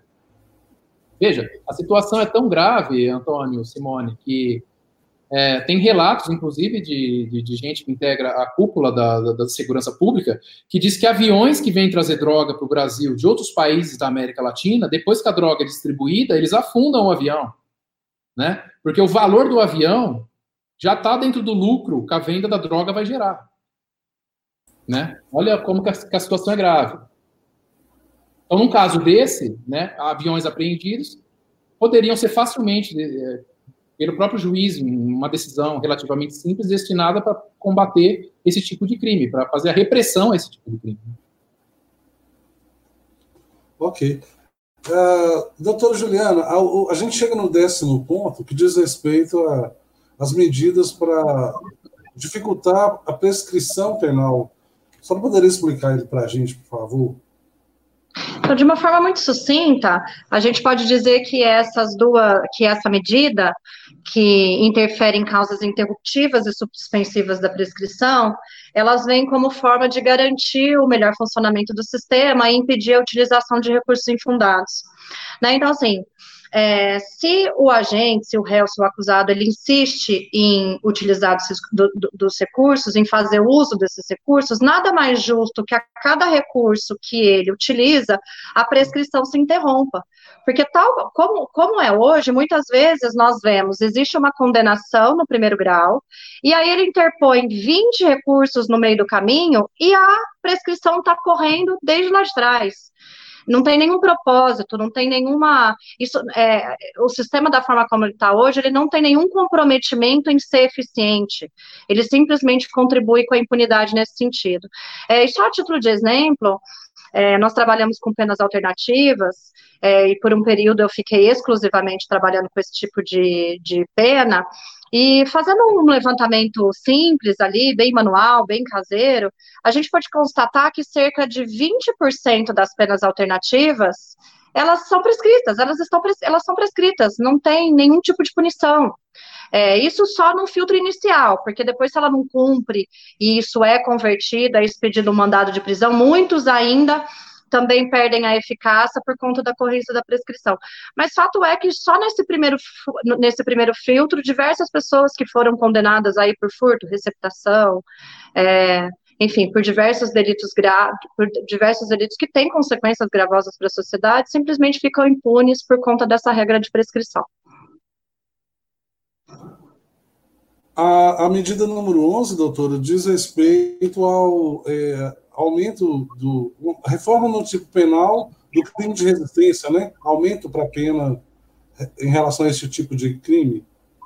Isso, é isso mesmo, Antônio. Na verdade, essa também é uma medida simples, que também acrescenta a pena de multa ao tipo penal da resistência, né? Com a intenção de também acarretar uma consequência de ordem financeira para a pessoa que pratica essa resistência, para a pessoa que se opõe ao cumprimento de uma ordem estatal, né? Então também está acarreta essa consequência de ordem financeira e também prevê um aumento de pena é, caso essa resistência acarrete a morte ou risco de morte né, para o funcionário público que vai cumprir essa ordem ou para terceiro.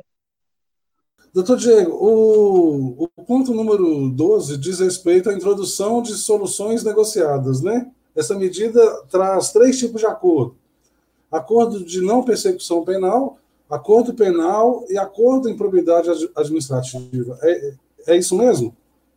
Exatamente. Essa, Antônio, Simone, é uma das medidas mais polêmicas, assim, né? Muito embora pesquisas realizadas demonstrem que não só a sociedade, como a maior parte dos juízes e promotores são favoráveis a ela, né?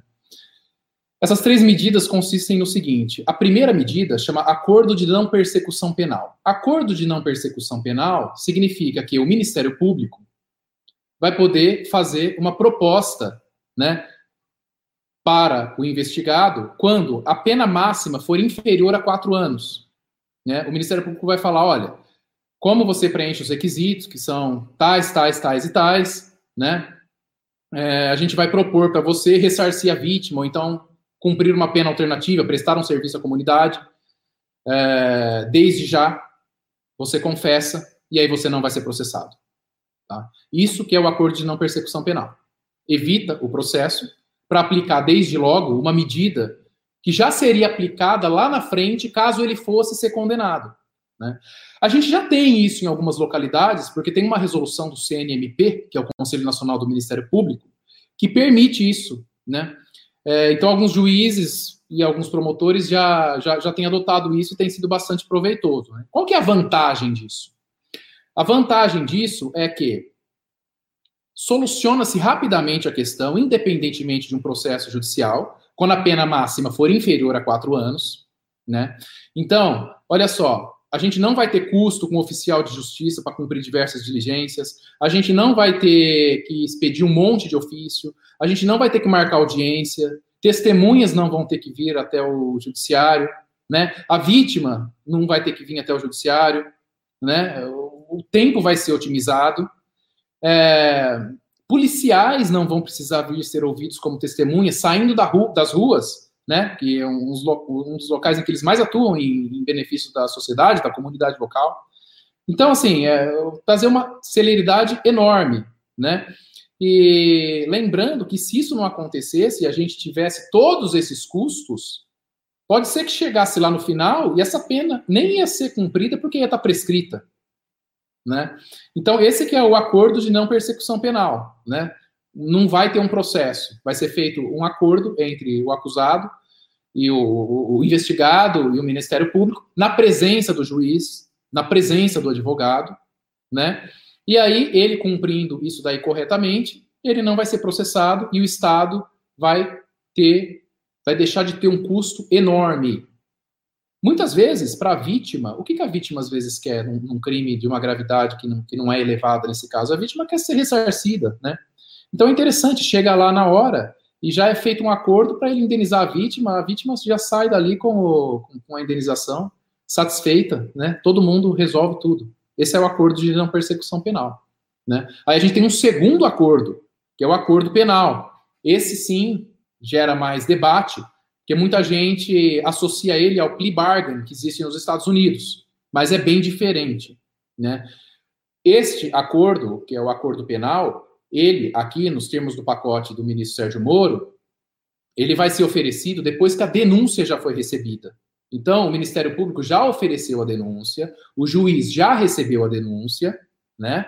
E a denúncia está recebida, os limites objetivos e subjetivos da LID já estão totalmente delimitados, e aí ele confessa o crime, abre mão de recurso, abre mão de produção de prova, para ter uma pena um pouco menor, que seria a pena fixada no final do processo, caso o processo prosseguisse com coleta de prova em seus ulteriores termos. Né? Qual que é a distinção em relação ao que acontece nos Estados Unidos? Nos Estados Unidos, no plea bargain, ocorre antes da promotoria oferecer a denúncia, antes da acusação iniciar. Então, é comum nos Estados Unidos que essa barganha seja feita entre a promotoria e o futuro réu, tanto com relação ao número de crimes que vai fazer parte da acusação, como também com relação a quem vai virar réu. Então, por exemplo, um, um caso que já aconteceu, né, que, que, inclusive eu tive a, a felicidade de acompanhar, né, de, de, de ver acontecer o acordo na minha frente. O promotor chegou para a pessoa que tinha sido presa e falou assim: olha, é, a gente oferece para você um plea bargain para você cumprir 10 anos no regime fechado. Tá? É isso que a gente oferece. Se você não aceitar, a gente vai processar você, vai processar também o seu irmão, porque a gente tem indícios muito fortes de que ele te ajudou, e vai pedir 25 anos para os dois no júri. É isso que a gente vai fazer. Então você escolhe. Se aceita cumprir 10 anos e termina aqui só com você? Ou você quer ir a júri, sabendo que a gente vai pedir 25 anos e vai fazer uma acusação contra o seu irmão também? O que, que você prefere?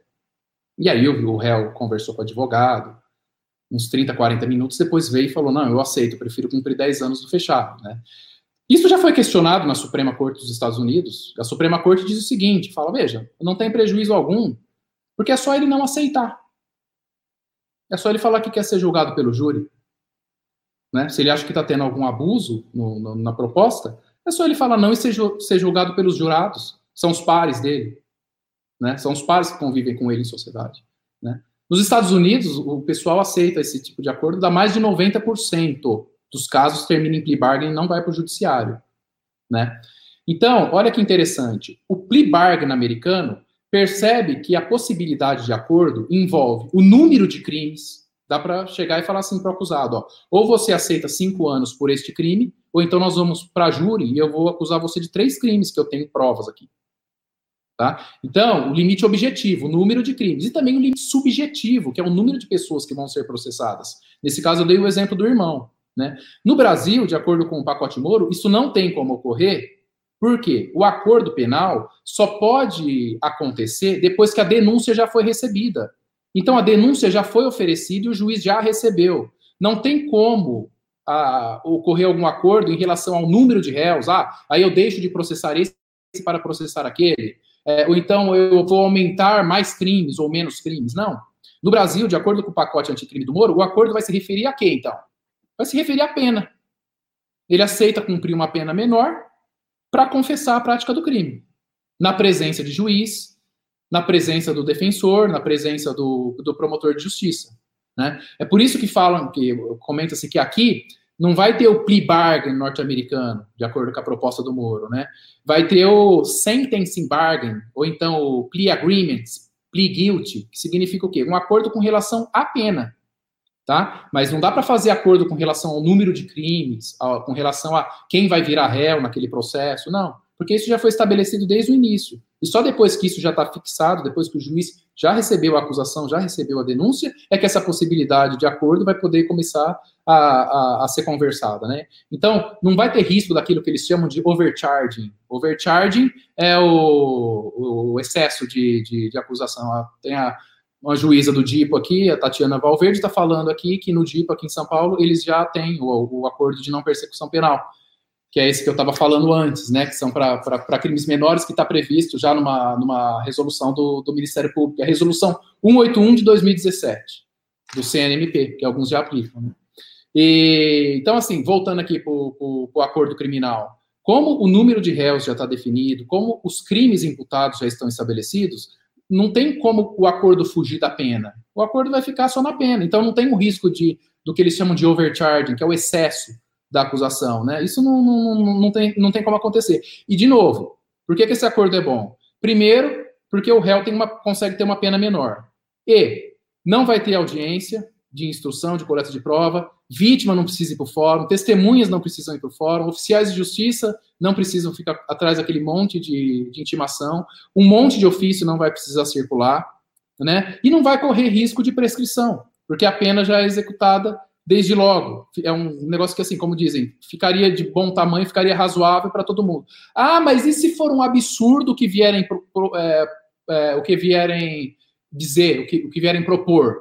Ué, basta ao réu não aceitar e falar: não aceito, quero ser julgado pelo juiz depois que a prova seja colhida. É simples a questão, não, não, não, traz prejuízo algum, muito pelo contrário, só traz benefício. E aí uma questão importante que as pessoas perguntam: isso daí vai valer também para o júri? Isso vai poder ser aplicado no caso do tribunal do júri? A resposta é positiva, sim. Né? Ao contrário do acordo de não persecução, que é aquele que eu falei que ocorre lá no início, que é para pena máxima de até quatro anos, de acordo com o projeto, este acordo penal, né, que é depois da acusação, ele não prevê pena máxima nem pena mínima. Pode ser em qualquer tipo de crime, inclusive nos crimes da competência do júri. Né? O que se diz é, veja, o júri é um, um, uma instituição estabelecida em benefício do, do, do acusado. Se é estabelecido em benefício dele, ele pode renunciar, ele pode abrir mão, né? E o ponto principal mesmo é que no júri, é, os jurados não vão deliberar sobre a pena, né? Quem fixa a pena vai ser o juiz togado, vai ser o juiz de direito. Né? Então, ou seja, a pena ia ser fixada pelo juiz de qualquer jeito. O jurado vai decidir se ele praticou o crime ou não, mas a pena é, é, é decidida pelo juiz de qualquer jeito. Então, aqui nada impede que ele faça o acordo com o Ministério Público e o juiz já decida a pena né? Ainda que no caso de crime doloso contra a vida, né? Esse acordo penal, as pessoas perguntam, qual a diferença disso para a delação premiada? Que a gente tanto ouve falar. A diferença é muito simples. Nesse acordo penal aqui, como eu estou dizendo, ele assume um crime que ele cometeu em troca de uma pena menor. É isso. Na delação premiada, não. Na delação premiada, além dele confessar, ele indica outras pessoas que participaram do crime, fala o que outras pessoas fizeram, indica meios para que a acusação consiga a prova desses outros crimes que outras pessoas praticaram e que ele está delatando. Percebem a diferença? No caso do acordo penal, ele assume para ter uma pena menor. Acabou. No caso da delação premiada, não. Ele vai pegar e vai indicar outras pessoas que integram a organização criminosa, outras pessoas que, que integram a quadrilha, o que outras pessoas fizeram, e vai dizer como que isso pode ser, ser obtido pela acusação. Essa é a diferença, né? Esse é o, o, o acordo penal. E o terceiro acordo é no civil, é na ação de improbidade administrativa. Improbidade administrativa, normalmente quem causou dano ao erário público, violou algum princípio, esse tipo de coisa, a gente poderia, a gente poderia dizer, grosso modo, tá, que, um, que, um, que em alguns casos um crime gera uma ação criminal essa mesma conduta no civil poderia gerar uma improbidade administrativa, né? É a ação contra o agente ímprobo que causou danos ao Estado. Essa terceira medida passa a permitir que seja feito um acordo também na ação de improbidade administrativa, né?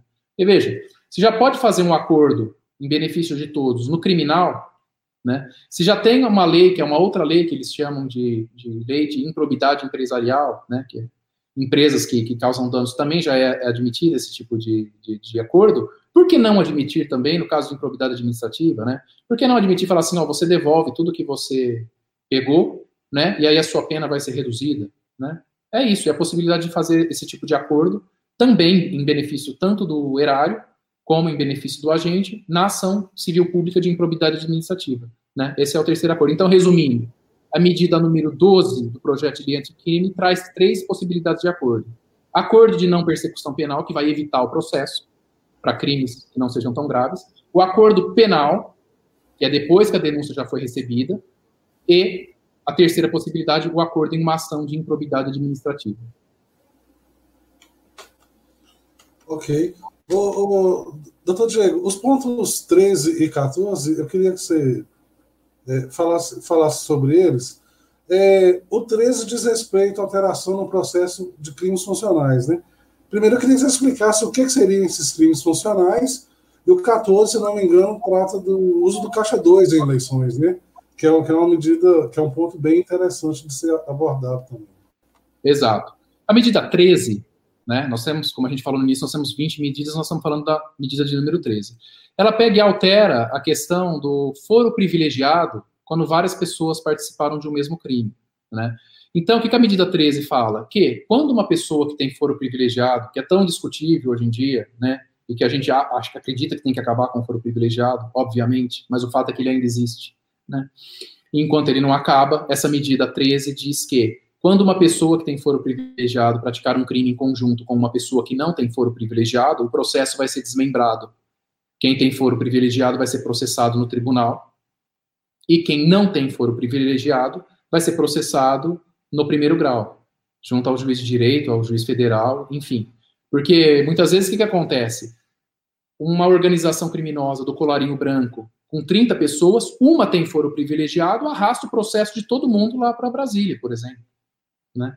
E aí acontece aquilo que a gente já sabe, a demora que a gente já sabe. Essa medida fala: não, quem tem foro privilegiado vai para o tribunal, e quem não tem foro privilegiado continua onde está. Né? Cada, brinca, grosso modo falando, né? Cada justiça vai cuidar da sua, cada um cuida, cuida do seu processo. Essa é a medida número 13. Né? E a medida número 14, ela criminaliza a questão do, do, do caixa 2 eleitoral. Né? O que a gente tem hoje é no artigo 350 do Código Eleitoral um crime, que a pena não é muito alta, que trata da omissão em falsificação ou prestação de contas eleitorais.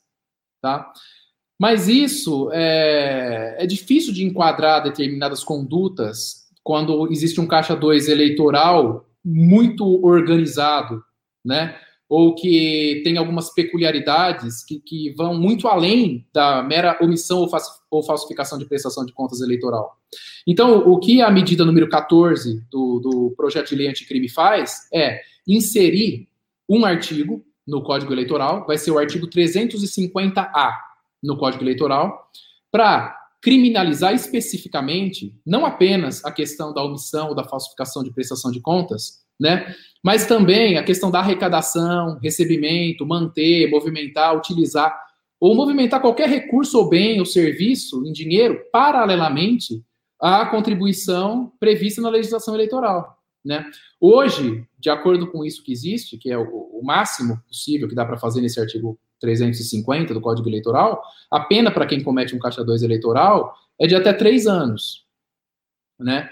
É, veja, nem tem pena mínima, fala pena até três anos, né? Pena máxima de cinco anos se o documento for público ou de até três anos se o documento for particular. Não estabelece pena mínima. Né? E de acordo com a proposta feita pelo Sérgio Moro, a pena passaria a ser de dois a cinco anos, né? Se o fato não constitui crime mais grave é extremamente positiva essa medida, resolve de uma vez por todas a questão do caixa 2 eleitoral de um modo objetivo, né? sem que precise se ficar recorrendo a, a questões pontuais, sem que se consiga enquadrar alguma questão que está numa zona mais cinzenta. Né? Essa é a medida número 14. Ô, Diego, eu vou, eu vou passar a palavra para a doutora Juliana aqui, falar um pouco para a gente sobre a medida 15, mas antes tem um participante aqui do, do, do, do nosso chat, o Wilton Santos. Ele está perguntando aqui se, na medida 13, o que, que ocorre é, em relação ao segredo de justiça? Bom, com relação ao segredo de justiça, isso varia conforme o caso, né? Em regra, a gente, o processo é público, em regra. O que acontece é que em muitos processos criminais acaba sendo decretado o sigilo de justiça o, o segredo de justiça, porque alguns documentos que são juntados a esse processo, eles possuem sigilo por lei. Então, em alguns processos, com crimes contra o colarinho branco, é muito comum que movimentações financeiras, bancárias, imposto de renda, é, questão de sigilo telefônico, seja tudo juntado aos autos, né? E aí, por conta disso, excepcionalmente é determinado sigilo nesse tipo de processo, para evitar que qualquer, porque se não tiver o sigilo, Qualquer pessoa pode ir no balcão do fórum ou consultar o processo digital, quando for processo digital, e ver todos esses dados de alguma pessoa que até então não está condenada, por exemplo, né? Então, o, o sigilo, ele continua sendo visto caso a caso, de acordo com as normas que a gente já tem, né? Essa medida número 13, ela não interfere no sigilo.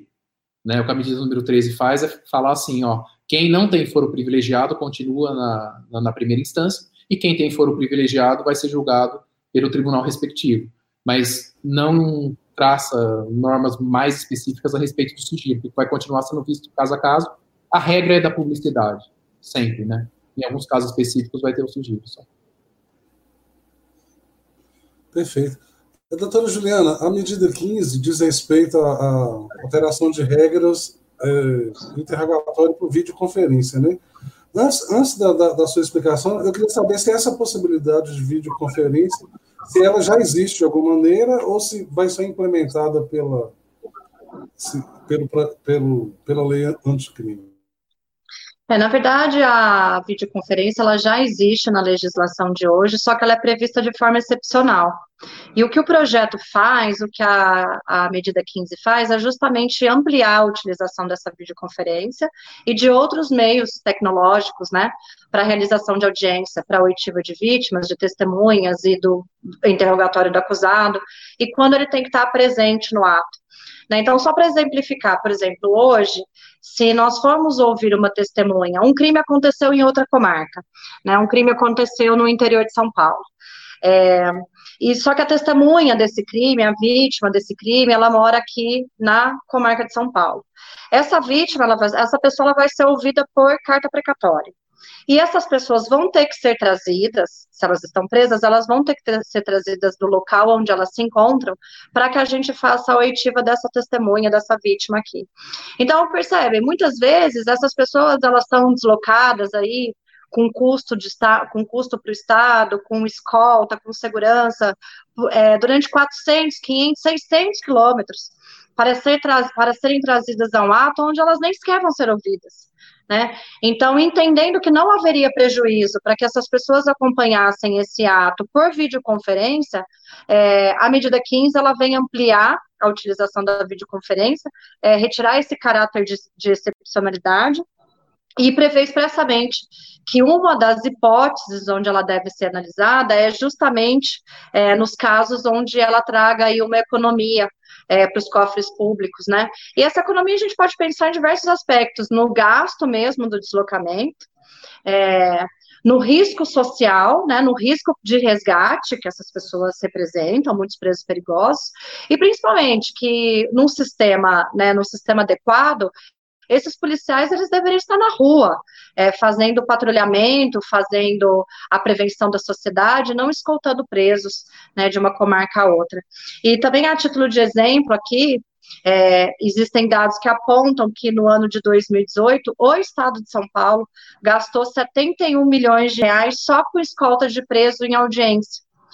E fazendo um paralelo, para a gente traçar um paralelo do que isso significa, uma escola aí de porte médio, ela tem um custo só para sua construção, não estamos pensando em terreno, mas só para sua construção, em torno de 3 milhões.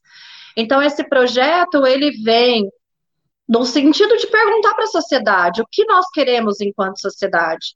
Trazer essas pessoas para a presença, para a presença física do juiz, né?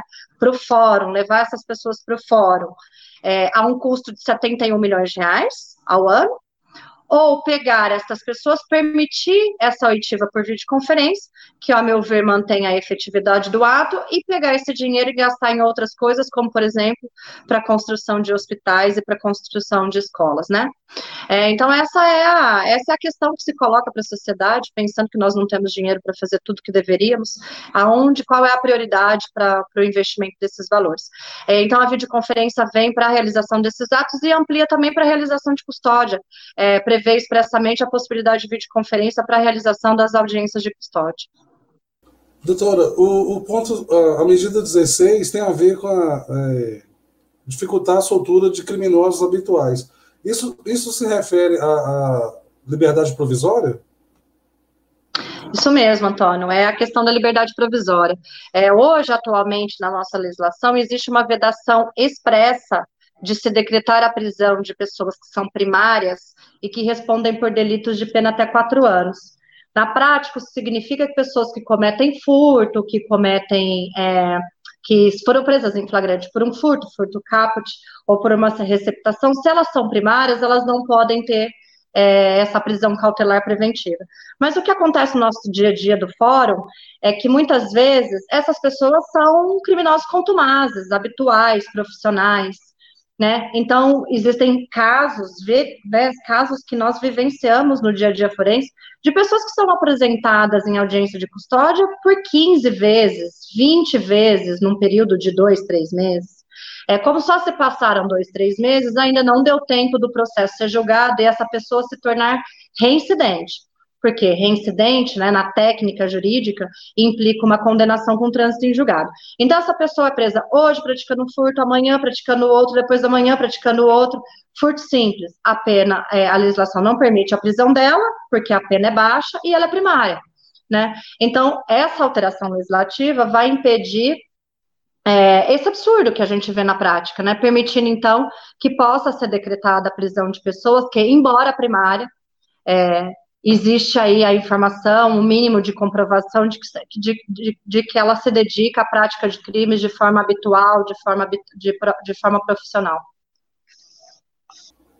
O ponto 17, né, a, a medida 17, mexe nas, nas regras, né, é, em relação a, a, aos, aos, presídios federais, assim. Eu queria saber da senhora o, é, o que que muda? Quais regras estão mudando? O que tem de novidade em relação a isso? É, bem, dentro desse contexto nosso, do fortalecimento, infelizmente, do fortalecimento das organizações criminosas, os presídios federais, eles se, eles se, tornou, eles se tornaram um instrumento essencial para o combate dessa criminalidade é, organizada, principalmente com a intenção de isolar os líderes, né, dessas organizações, tentando enfraquecer essas organizações. Atualmente, nós temos cinco unidades federais aqui no Brasil, é, ainda existem duas em construção, e principalmente porque, né, estão em construção, porque a nossa realidade exige, é, diante desse crescente fortalecimento das organizações. O que muda propriamente com esse é, com essa medida é que o prazo para permanência em presídio federal ele é ampliado de um para três anos. É claro que a legislação, tanto atual quanto a proposta de alteração, prevê a possibilidade de, é, de que esse prazo seja é, de, de, que a permanência seja reiterada por igual período, mas no primeiro momento a gente já passa de um para três anos. Outra questão que muda é que se estabelece, é, consigna expressamente que o regime é um regime, o regime das unidades federais é um regime fechado, é, atribui-se ao juiz federal a competência para tratar de casos de natureza civil e criminal envolvendo a execução. Isso resolve um problema prático que nós temos hoje, porque muitas vezes é, o preso é, as questões, os benefícios, eles são analisados pelo juiz criminal, mas algumas questões são, são atribuídas ao juízo civil, como, por exemplo, o questionamento de uma portaria, é, o questionamento de alguma rotina dentro da unidade prisional, e é de todo temerário é, que um juiz que é, não tem a convivência diária com aquela unidade, com aquela realidade, de repente decida questões que possam impactar no dia a dia dessa unidade. Né? Então, buscando essa especialização, é, acreditando que o juiz que está ali no front da execução federal tem melhores condições para analisar essa realidade, ele atribui a esse juiz é, as causas cíveis e as criminais relacionadas à execução, ao presídio federal, enfim. É, e outra é, alteração de suma importância é consignar de forma expressa, né, prever a visita, que as visitas ocorrerão por meio é, virtual ou no parlatório, então vedando assim, né, indiretamente fica vedado a visita íntima, porque se sabe, porque é conhecido hoje dos meios policiais que muitas ordens, apesar da rigidez do sistema penitenciário federal, muitas ordens ainda foram é, dadas do interior desses presídios, infelizmente, através dessas visitas íntimas. Então, são essas questões que se busca, é, esses pontos de, que, que, se constatou na prática que eram os pontos vulneráveis do sistema penitenciário federal, buscou se solucionar através dessa medida.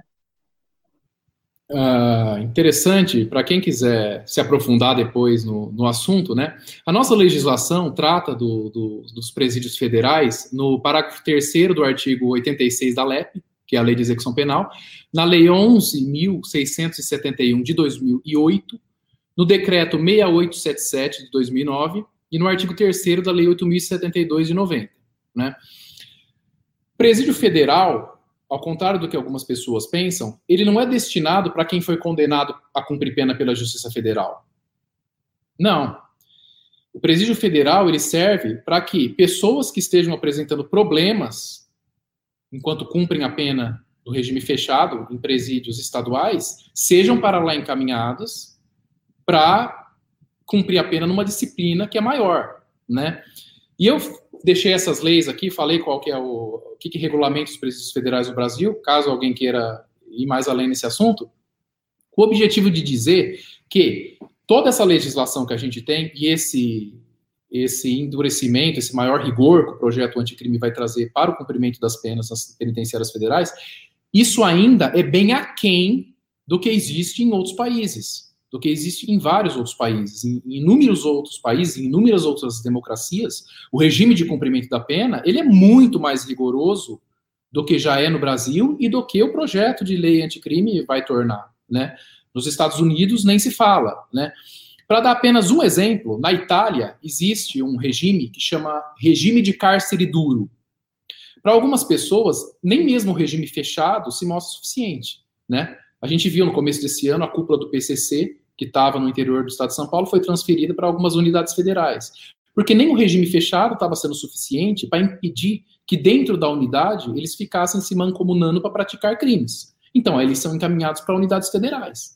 Tá? Mas ainda assim, com todo o rigor existente no Brasil, fica aquém ainda do modo como eles seriam tratados numa penitenciária de um país de primeiro mundo, numa, numa democracia. Né? Veja, na Itália, esse regime de cárcere duro que existe lá, são três horas de visita. Aqui no Brasil, desculpa, aqui no Brasil são três horas de visita por semana, nos termos da portaria 157 de 2019, do Ministério da Justiça, do ministro Sérgio Moro. Aqui no Brasil, três horas de visita por semana, na Itália são duas horas de visita por mês. Olha a diferença, né? De novo, ó, nas penitenciárias federais brasileiras, o preso que está lá tem direito a três horas de visita por semana, tá? E no cárcere duro da Itália são duas horas de visita por mês, né? Nos Estados Unidos, em algumas penitenciárias, nem existe o direito de visita. Bom, a gente, a gente chega agora na medida 18, que na verdade é, é, uma, é uma, ela é composta aqui por, por seis medidas que visam aprimorar a investigação de crimes, né?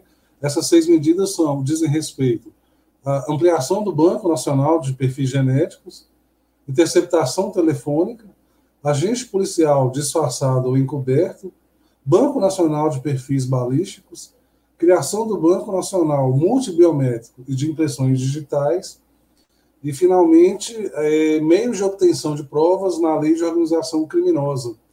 Doutora Juliana, eu queria. Vamos começar por você, né?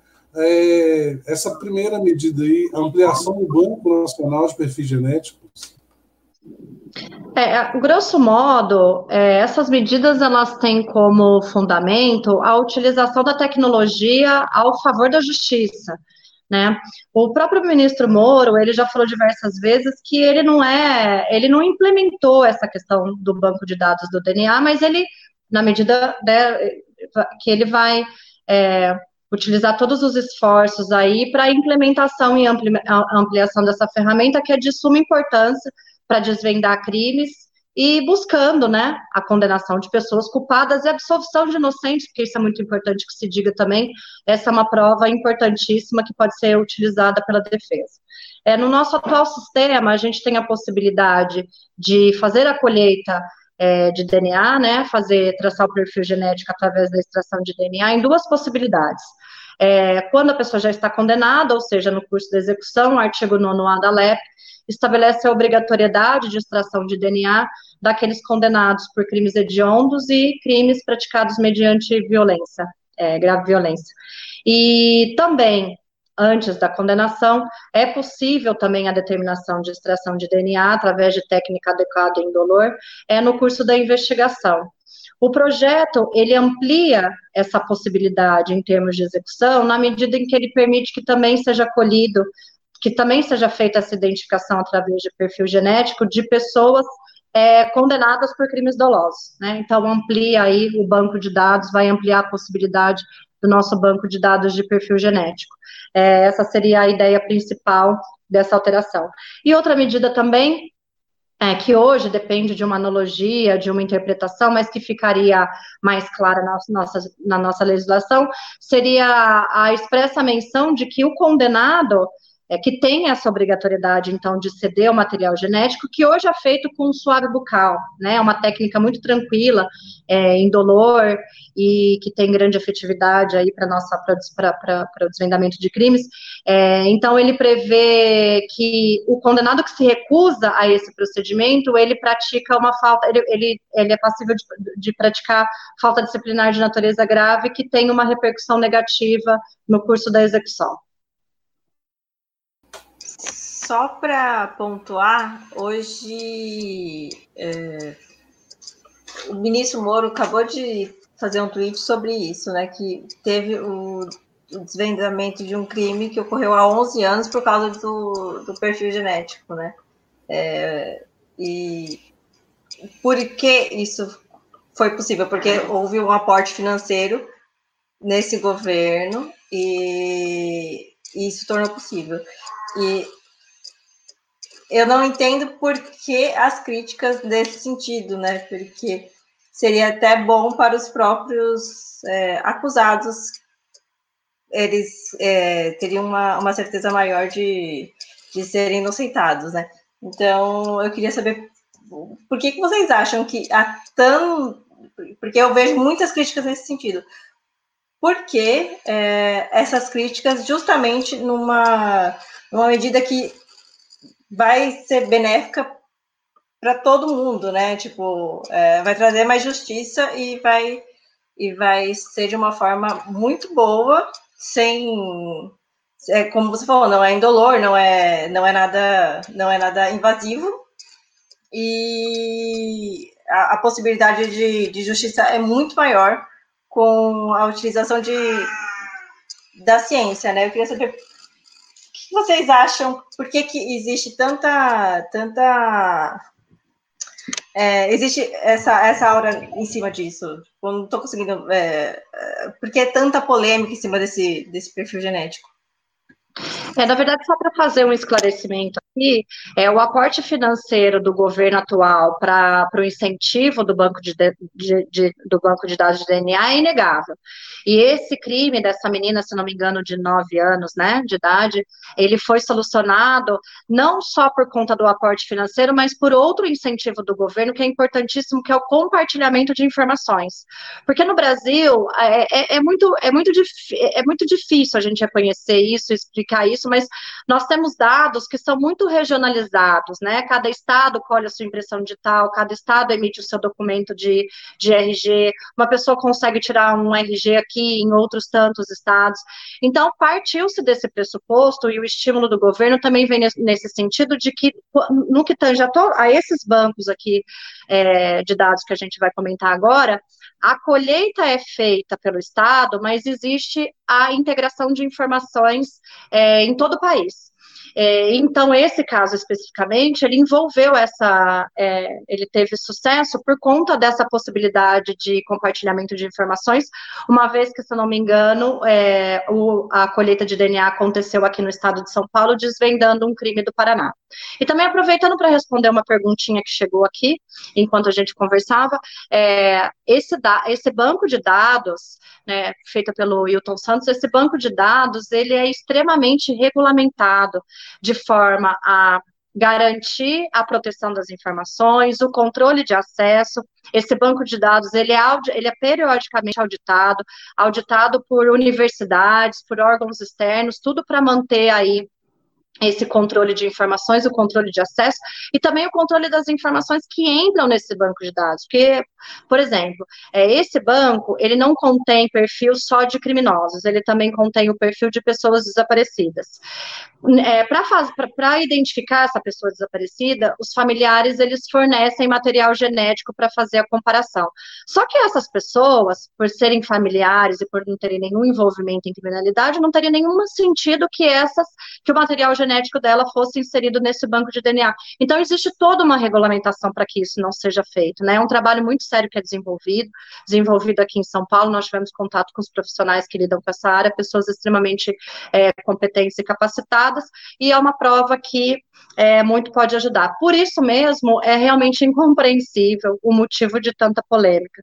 Aqui no Brasil, a gente tem essa mania de estender demais aquelas garantias, né? Então, de repente, o direito ao silêncio, que era um direito resguardado é, em diversas democracias, mas era um direito só da pessoa é, permanecer calado, até porque no sistema americano ele conta com perjúrio, então a pessoa não pode mentir, então dá-se o direito dela ficar em silêncio, e aqui a gente estende a isso para um direito de não produzir prova contra si mesma, enfim. Mas veja, se isso fosse permitido, diversos outros tipos de prova que são comumente aceitas aqui no Brasil não poderiam ser utilizados, como, por exemplo, bafômetro, é, a fotografia é, para constar no banco de dados da polícia, é, CD material, da, é, é é, material para comparação de letras, é, fazer exame residográfico nas mãos para ver se houve a utilização de arma de fogo, porque se abrir a boca para colher o DNA é produzir prova contra si mesmo, todos esses institutos que são como, é, rotineiramente utilizados também o seriam, né, na minha visão. Então eu não consigo compreender a razão dessa polêmica. Uh, doutor Diego, sobre os outros, os outros pontos aí dessa medida, né? Interceptação telefônica, agente policial disfarçado, é, Banco Nacional de Perfil Balístico, você queria fazer algum comentário? Sim, vou falar rapidamente. Antes, deixa eu só vou concordar aqui com, com a Juliana e com a Simone nesse sentido de que não tem razão alguma para alguém ser contra esse tipo de prova. Porque, veja, o que muitos acusados usam como defesa é que a palavra das testemunhas é falível. Veja, agora conseguiu, o, Estado conseguiu implementar uma prova técnica, né?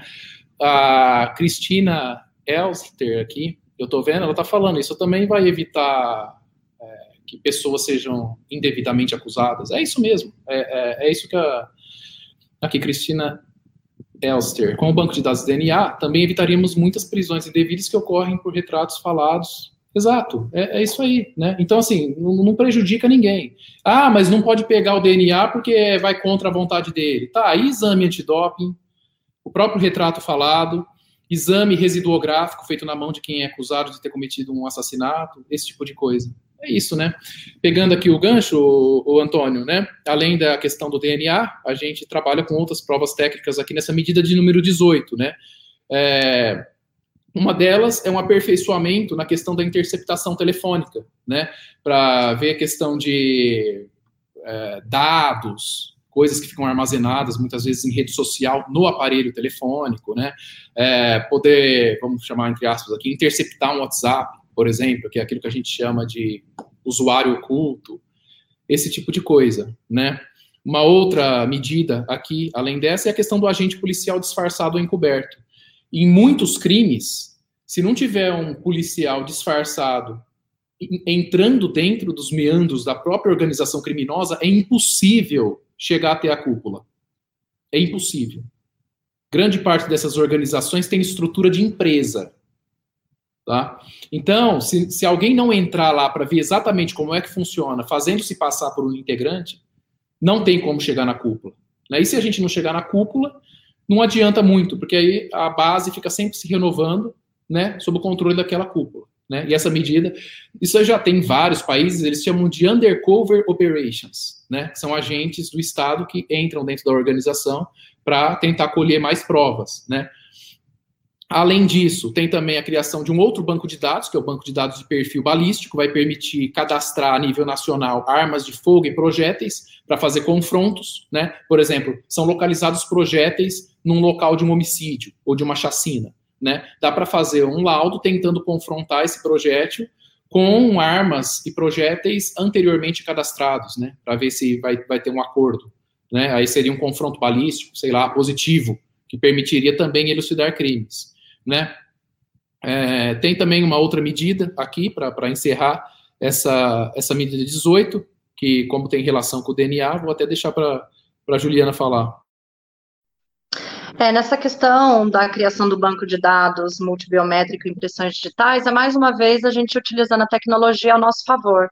Né? Então, a ideia ali seria também fazer um banco nos mesmos moldes no banco de DNA, com sigilo, auditado, é, com todas as garantias, resguardando o sistema, para que fossem colhidas, armazenadas e depois permitir a comparação para desvendar crimes de impressões digitais, de íris, de face e de voz. É, quanto àquilo que a Simone colocou, só para a gente, só para, é, eu acho que é aquela colocação que eu, eu trouxe inicialmente, né? Eu acho que as democracias modernas, elas vêm, elas desenvolvem a sua legislação, elas buscam um processo onde inocentes são absolvidos e os culpados são condenados na medida e na proporção da gravidade daquilo que cometeu. Mas, infelizmente, aqui no Brasil, enfim, talvez por ideologia ou por uma outra questão, a gente vem caminhando onde parece que a, a gente quer absolvição a qualquer custo, né? E essa questão do DNA é muito emblemática nessa situação, justamente por conta disso, porque no primeiro momento, fala assim, ah, mas né, é tão difícil, a palavra do policial é falível, nós não temos tecnologia, aí a hora que a gente dá a tecnologia, não, mas mesmo assim, então, assim, parece que sempre, sempre há um empecilho né, para a gente buscar justas condenações. E eu acho que, num aspecto geral, o projeto anticrime, ele vem, ele vem resolver essa situação e amenizar essa situação de alguma forma, em busca de uma segurança pública que todos almejam, né? Acho que esse sentimento de segurança da população hoje é no Brasil inteiro e, e ressoa no Brasil inteiro. Perfeito que o Wilton colocou aqui, o DNA não mente. Resumiu bem.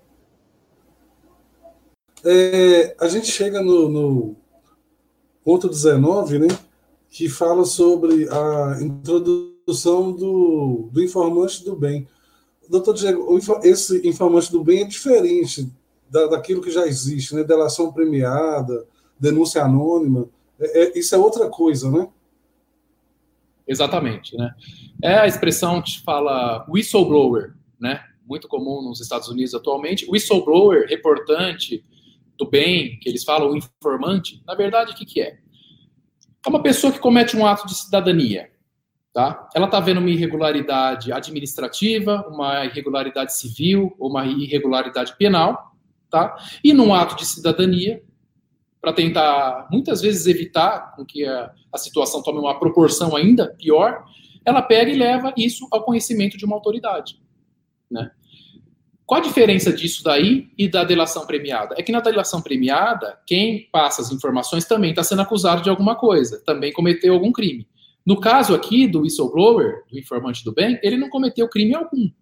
Ele é um cidadão vivendo corretamente que resolveu reportar ilícitos que ele está vendo. Né? É, isso está previsto no artigo 33 da Convenção das Nações Unidas contra a Corrupção. Né? Existe um comando, vamos chamar assim, né? para que os países passem a adotar isso daí, para que a vida em, sociedade fique melhor. Né? Isso vai ser inserido numa lei que já está em vigor, a Lei 13.608, que trata do disque denúncia e de algumas recompensas, né? E o whistleblower, na verdade, de acordo com o pacote anticrime, a partir do momento em que ele relata os fatos para as autoridades competentes de apurar, ele vai ter uma série de proteção, né? Ele vai ter proteção contra a retaliação, ele vai ter, pode ter sigilo de identidade, e é interessante que ele pode ter direito de ficar com até 5% do que for recuperado com as informações que ele deu. Né? No, no caso da Lava Jato aí, veja, a Lava Jato estava na operação 65, 66, a Lava Jato já recuperou só na Força Tarefa de Curitiba 14 bilhões de reais. Tá? É, imagina alguém que tenha reportado alguma coisa que foi possível puxar um esquema enorme, conseguir ter direito a ser recompensado com até 5% né, do que foi recuperado o erário público. Né? É uma medida muito boa que na Europa já tem, nos Estados Unidos já tem, e que o momento é excelente para que seja introduzido aqui agora. Ok. A gente chega na última medida, né? É a, a medida 20, que altera a competência no caso de crimes comuns conexos com crimes eleitorais. No, no primeiro momento, para mim, uma visão mais, mais leiga, né? Isso não tem a ver com aquele ponto 13 sobre os crimes funcionais, não, ou tem? É, aqui é um pouquinho diferente. O que acontece aqui é o seguinte, Antônio, principalmente depois de uma decisão de março de 2019 do Supremo, o Supremo falou que se tiver algum crime eleitoral envolvido, junto com outros crimes, a Justiça Eleitoral puxa tudo. A Justiça Eleitoral puxa os crimes conexos para ela, né? Naquele caso daquela medida anterior que você perguntou, o ponto central era pessoas serem processadas juntas ou não. Então, quem tem prerrogativa de foro vai para o tribunal e quem não tem fica no primeiro grau. Se referia a pessoas, né? A um concurso de pessoas. Aqui não, aqui o concurso é de crimes. São relações entre crimes. E o Supremo falou, interpretando a legislação em vigor, que, havendo conexão entre crime eleitoral, por exemplo, uma omissão numa declaração de, de, de, de uma declaração financeira da Justiça Eleitoral e crimes comuns, tudo vai para a Justiça Eleitoral.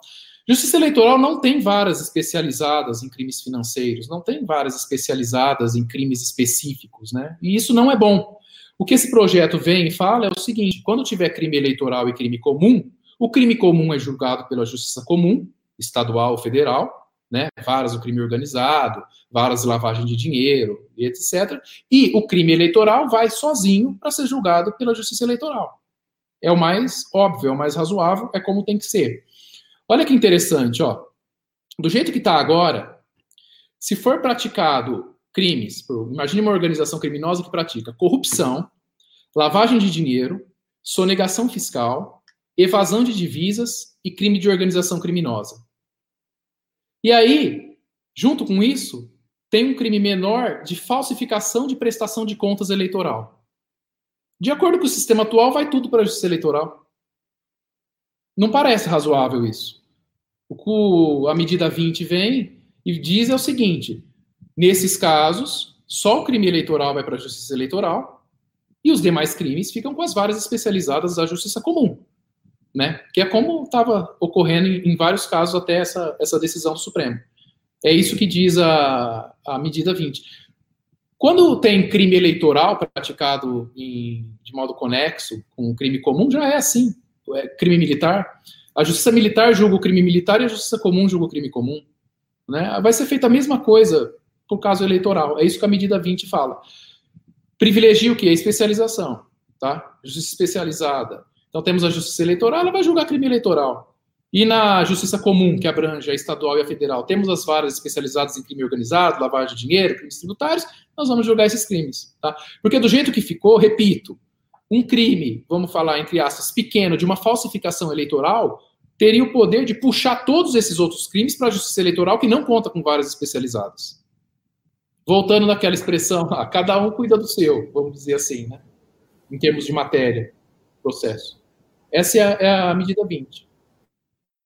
Bom, é, a gente passou aí pelas, pelas 20 medidas, né? Uma análise tão minuciosa, tão detalhada a respeito é, desse projeto, dessa lei anticrime. Eu queria, óbvio, ouvir dos convidados, da Simone também, é, a, as considerações finais a respeito desse, desse projeto começar pelo doutor Diego, depois a doutora Juliana e depois a, a, a Simone. Bom, projeto, diante daquilo que a gente tem em vigor no Brasil, diante daquilo que a nossa Constituição permite, é excelente. A gente espera que seja aprovado, né? ainda que algumas é, comissões, como eu disse no começo, ou grupo de estudos estejam tentando desfigurar o projeto, a gente espera que isso não vá para frente, a gente espera que quando isso voltar para plenário, todas essas medidas sejam aprovadas. São medidas aqui, Antônio e Simone, que contaram com muitas cabeças pensantes para que fossem elaboradas. São pessoas que trabalham com isso diariamente, são pessoas que vivem isso diariamente, são pessoas isentas, e são pessoas que viram que isso funciona em outros países, são pessoas que viajaram para outros países para ver na prática como que isso é implementado lá e aí, a partir disso, ver o que é possível transferirmos para a nossa realidade aqui. É isso que foi feito. A gente teve um grande avanço em 2013 com a Lei Anticorrupção, que foi a Lei 12.846 de 2013. É, essa lei inovou, permitindo a responsabilização de pessoas jurídicas, né, empresas, pela prática de atos contra a administração pública. Depois, na sequência, nós tivemos uma outra lei que disciplinou investigação e tudo com relação à organização criminosa, que é a Lei 12.850 de 2013. Para fechar esse ciclo, seria excelente a aprovação do projeto de lei anticrime. Né? É, Convenção de Palermo, Convenção de Viena, Convenção de Mérida com relação à corrupção, Convenção Europeia dos Direitos Humanos, todas essas convenções internacionais é, recomendam ou admitem ou preveem o que essas medidas aqui estabelecem. Né? Então, é, é, claro que existem os críticos, né? a gente sabe que existem os críticos, mas o fato é que eles precisam se adaptar, né? eles precisam se libertar de pensamentos que muitas vezes enraizados não refletem mais aquilo que a nossa sociedade espera. Né? Veja, havendo diversas possibilidades da gente interpretar a nossa Constituição, por qual razão interpretar de um jeito que impede a nossa sociedade de traçar o próprio destino dela? Ah, mas o direito penal não resolve tudo. Sim, mas o direito penal é o nosso instrumento, né? Não é bacana a gente ficar sempre jogando nas costas dos outros, né? O direito penal é o nosso instrumento e é ele que a gente vai usar para tentar fazer aquilo que é possível dentro da nossa área. O governo não consegue solucionar todos os problemas também, mas o governo pode sim ser um ator para começar um processo de mudança. E é isso que está sendo feito aqui. Né? Cada um faz a sua parte. Né? É, ah, mas é, o direito penal não é suficiente. Ok, mas vivemos em um Estado de direito. Então o direito também precisa colaborar. E nós, tendo o direito penal como nosso instrumento, temos que fazer dele aquilo que seja o que a sociedade espera em termos de justiça e de atendimento do bem comum. Né? É necessário aprovar o projeto de lei anticrime e depois a gente vai ver os resultados. Atualmente, tudo indica que vão ser positivos, mas precisamos aprovar para confirmar isso. Né? Eu tenho certeza que os resultados vão ser positivos. Mas a gente precisa aprovar ele. A gente precisa, tem que perder esse negócio de ter medo de mudança, né? Como já disseram atrás, né? Há muito disseram, né? Pessoas que contribuíram em muito para o desenvolvimento de, de diversos aspectos em qualquer campo intelectual, que seja, né? As leis existem para proteger as pessoas. Não são as pessoas que existem para perpetuar as leis, né? Dizia o Thomas Sowell. Até porque o direito é feito para servir a vida e não o contrário. Então, o que a gente espera, sinceramente, é que o projeto de lei anticrime do ministro Sérgio Moro, repito, é um projeto excelente sobre todos os aspectos, seja aprovado pelo Congresso Nacional o mais rápido possível. Bem, esse projeto, ele busca solucionar, ou ao menos minorar, os problemas reais, concretos e atuais, né, que são enfrentados aí pela sociedade brasileira hoje. É, muitas vezes ele se inspira, ele busca inspiração em países que enfrentaram em algum momento da sua história ou ainda enfrentam situações semelhantes a nós, ou seja, ele tem esse aspecto muito objetivo e prático de analisar problemas e buscar soluções. É, e por isso eu acredito que ele possa contribuir muito aí com a nossa, com a, a, solução das nossas problemáticas de corrupção, fortalecimento que a gente enfrenta hoje, fortalecimento do crime organizado e o crescimento dos delitos violentos. É, ele também busca estabelecer o que eu acho que é muito interessante, que é muito importante para nós. Né? Diferentes doenças exigem diferentes remédios. Né? Então, o direito penal, tal como, tal como é colocado hoje, que foi criado pensando numa sociedade muito mais simples, numa sociedade onde é, as organizações criminosas não estavam instituídas da forma como está hoje, onde a corrupção não estava arraigada da forma como está hoje, onde os crimes não eram violentos da forma como eles estão hoje. Então, essa legislação ela não dá mais conta de resolver o problema. Ela é muito pertinente para aquilo que a gente tinha no passado, mas ela não responde mais aos anseios e às necessidades da sociedade atual. Então, eu acho que é isso. Eu acho que realmente espero que esse projeto é, avance, que ele seja aprovado, porque um país onde eu coloquei inicialmente, né? Um país onde 168 mil pessoas estão presas por roubo, mas só num estado da federação acontecem cerca de 250 mil roubos, esse país tem alguma coisa errada com a legislação dele, né? Ele não está aí correspondendo a aquilo que se espera, que é garantir a segurança pública e essa e esse sentimento de impunidade hoje é um sentimento que domina todo mundo e é um sentimento que é, a população levou para as eleições e espero que os nossos políticos sejam sensíveis nesse sentido e que a gente então possa avançar nessa aprovação.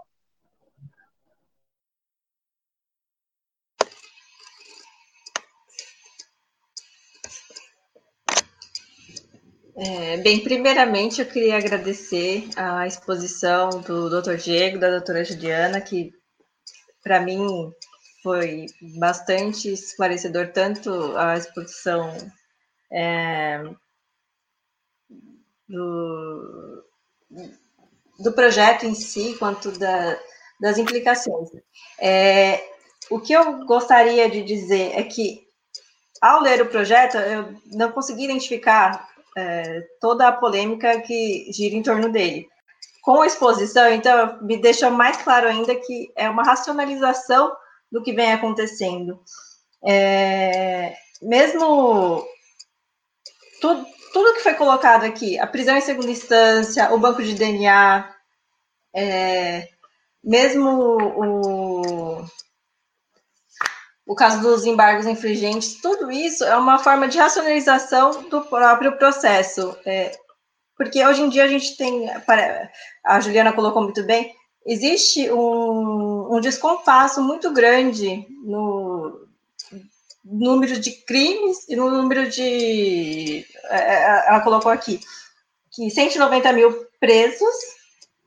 É, hoje são. É, não lembro qual foi o, o, crime que ela colocou, mas 260 mil só em São Paulo é, teriam cometido esse crime. Então, existe um descompasso muito grande. Aí vem um projeto muito bom para racionalizar o que a gente está sofrendo, que a sociedade espera que isso aconteça, e esse projeto é bombardeado com inúmeras críticas que eu, eu, eu, não, eu não consegui é, é, ter essa mesma percepção. Por isso que eu ouvi bastante, eu gostei bastante da, da, da exposição aqui. E, assim, para mim, é um projeto extremamente positivo, que eu espero muito que seja aprovado na sua integralidade. Não vai resolver tudo, mas vai dar um pouquinho de, de alento para a sociedade, né? Porque hoje em dia parece que existe o direito de cometer crimes, e não é bem assim, né? É, a pena também, é, a progressão de pena é uma coisa que, que incomoda muito, porque assim, a pessoa é condenada àquela pena, e de repente todo mundo acha que tudo, é, todas as progressões, elas são, elas devem ocorrer da mais, da forma mais é, benéfica para o, o, o, o, condenado. Sem individualizar em si a pena, é, acaba ocorrendo, inclusive, uma, uma, uma injustiça com os, os, os próprios condenados. É, hoje em dia a gente não tem mais individualização parece que tudo é muito automático, tem que sempre colocar no maior patamar e ficar tudo no maior patamar sem nem mesmo é, verificar as condições do crime do, do, e do, do condenado em si. Então, eu gostei muito da, da, das explicações e não vou me alongar aqui muito, mas eu queria agradecer, porque pela primeira vez eu vi alguém, assim, é, no caso, duas pessoas, é, esmiuçarem ponto por ponto e de uma maneira bem racional e bem é,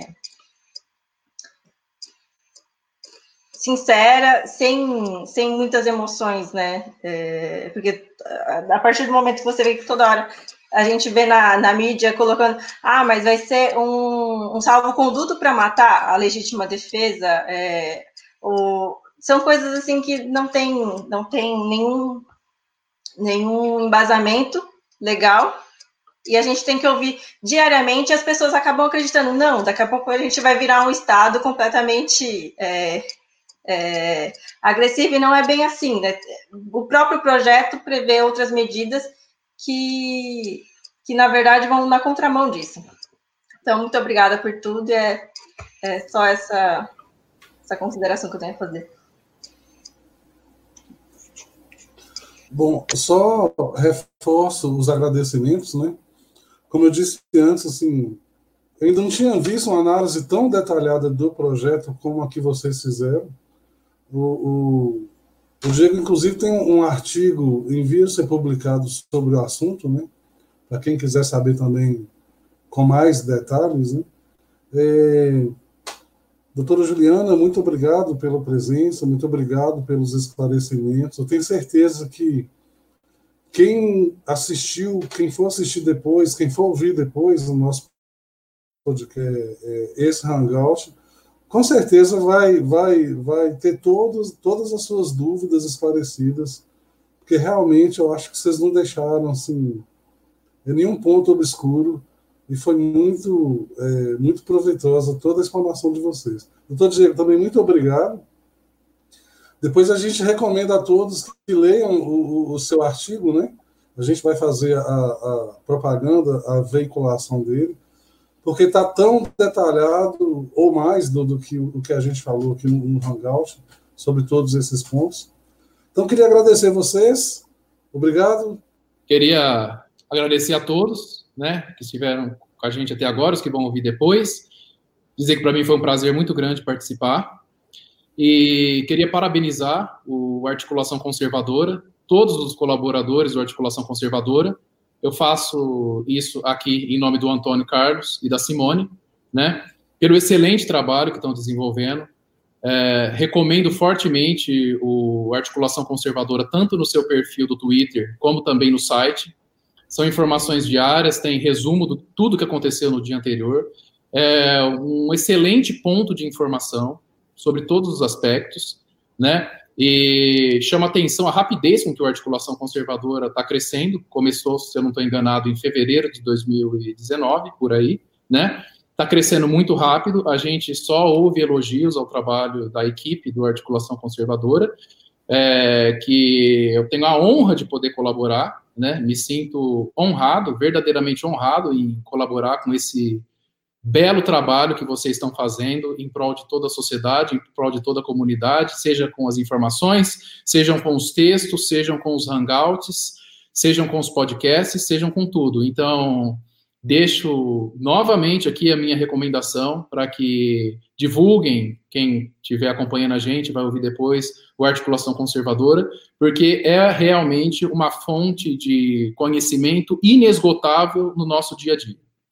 Agradeço a todos e foi realmente um, um prazer contar com vocês. Deixo os meus sinceros agradecimentos a todos do Articulação Conservadora, é, aqui nas pessoas do Antônio e da Simone. Obrigado. Eu também queria aproveitar a oportunidade para agradecer a todos que nos acompanharam, agradecer em especial a Antônia e a Simone que nos ouviram e também parabenizá-los por permitir que, uma, que, um, que um projeto tão importante possa ser discutido de forma técnica e racional e como a Simone colocou, né, desprovido de de discursos apaixonados, porque eu acho que não é isso que vai nos levar a uma sociedade melhor. Eu acho que pode ter pontos, podem ter críticas que sejam construtivas, mas a partir do momento que elas não são pautadas em racionalidade, em fundamentos técnicos, em sim, ideologia, discurso apaixonado, isso não permite, isso não nos permite progredir enquanto sociedade. Então eu parabenizo vocês por permitir que um é, de que uma discussão nesse nível seja implementada num assunto tão importante. Reforço meus agradecimentos a vocês dois, a Simone. Queria agradecer também a todo mundo que estava acompanhando ao vivo e, e, participou. Infelizmente, assim, alguns ficaram sem respostas, né? O Marcílio fez algumas perguntas, a Cristina fez outras, e infelizmente, devido ao tempo ou à restrição de, por causa do tema, a gente não pôde atender a todos, mas é, mandem as sugestões de, de, de pauta para a gente depois que a gente tenta atender da melhor maneira possível. Mandar um abraço muito grande para a Andy Palmieri, faz todo um trabalho de formiguinha, tanto lá no Comunicação e Política, com o Fernando, como com a gente também na articulação conservadora. Então, ela tem possibilitado é, é, um crescimento muito grande também, faz um trabalho que poucas pessoas percebem, né? mas a gente acompanha, a gente percebe, e a gente dá muito valor. A Simone queria falar alguma coisa? Pode falar, Simone. Essas perguntas, se quiserem encaminhar para depois a gente responder no nosso perfil, é, eu me comprometo a fazer, tá? Se quiserem, pode mandar no perfil, senão a gente compila aqui. Eu não sei, é eu não sei se fica é, disponível, mas a gente responde depois, tá? Se quiserem mandar mais, a gente vai respondendo. Ok? Uma boa noite a todo mundo. Boa noite quem estava acompanhando. Boa noite é, quem estava participando. Espero que vocês continuem nos prestigiando também.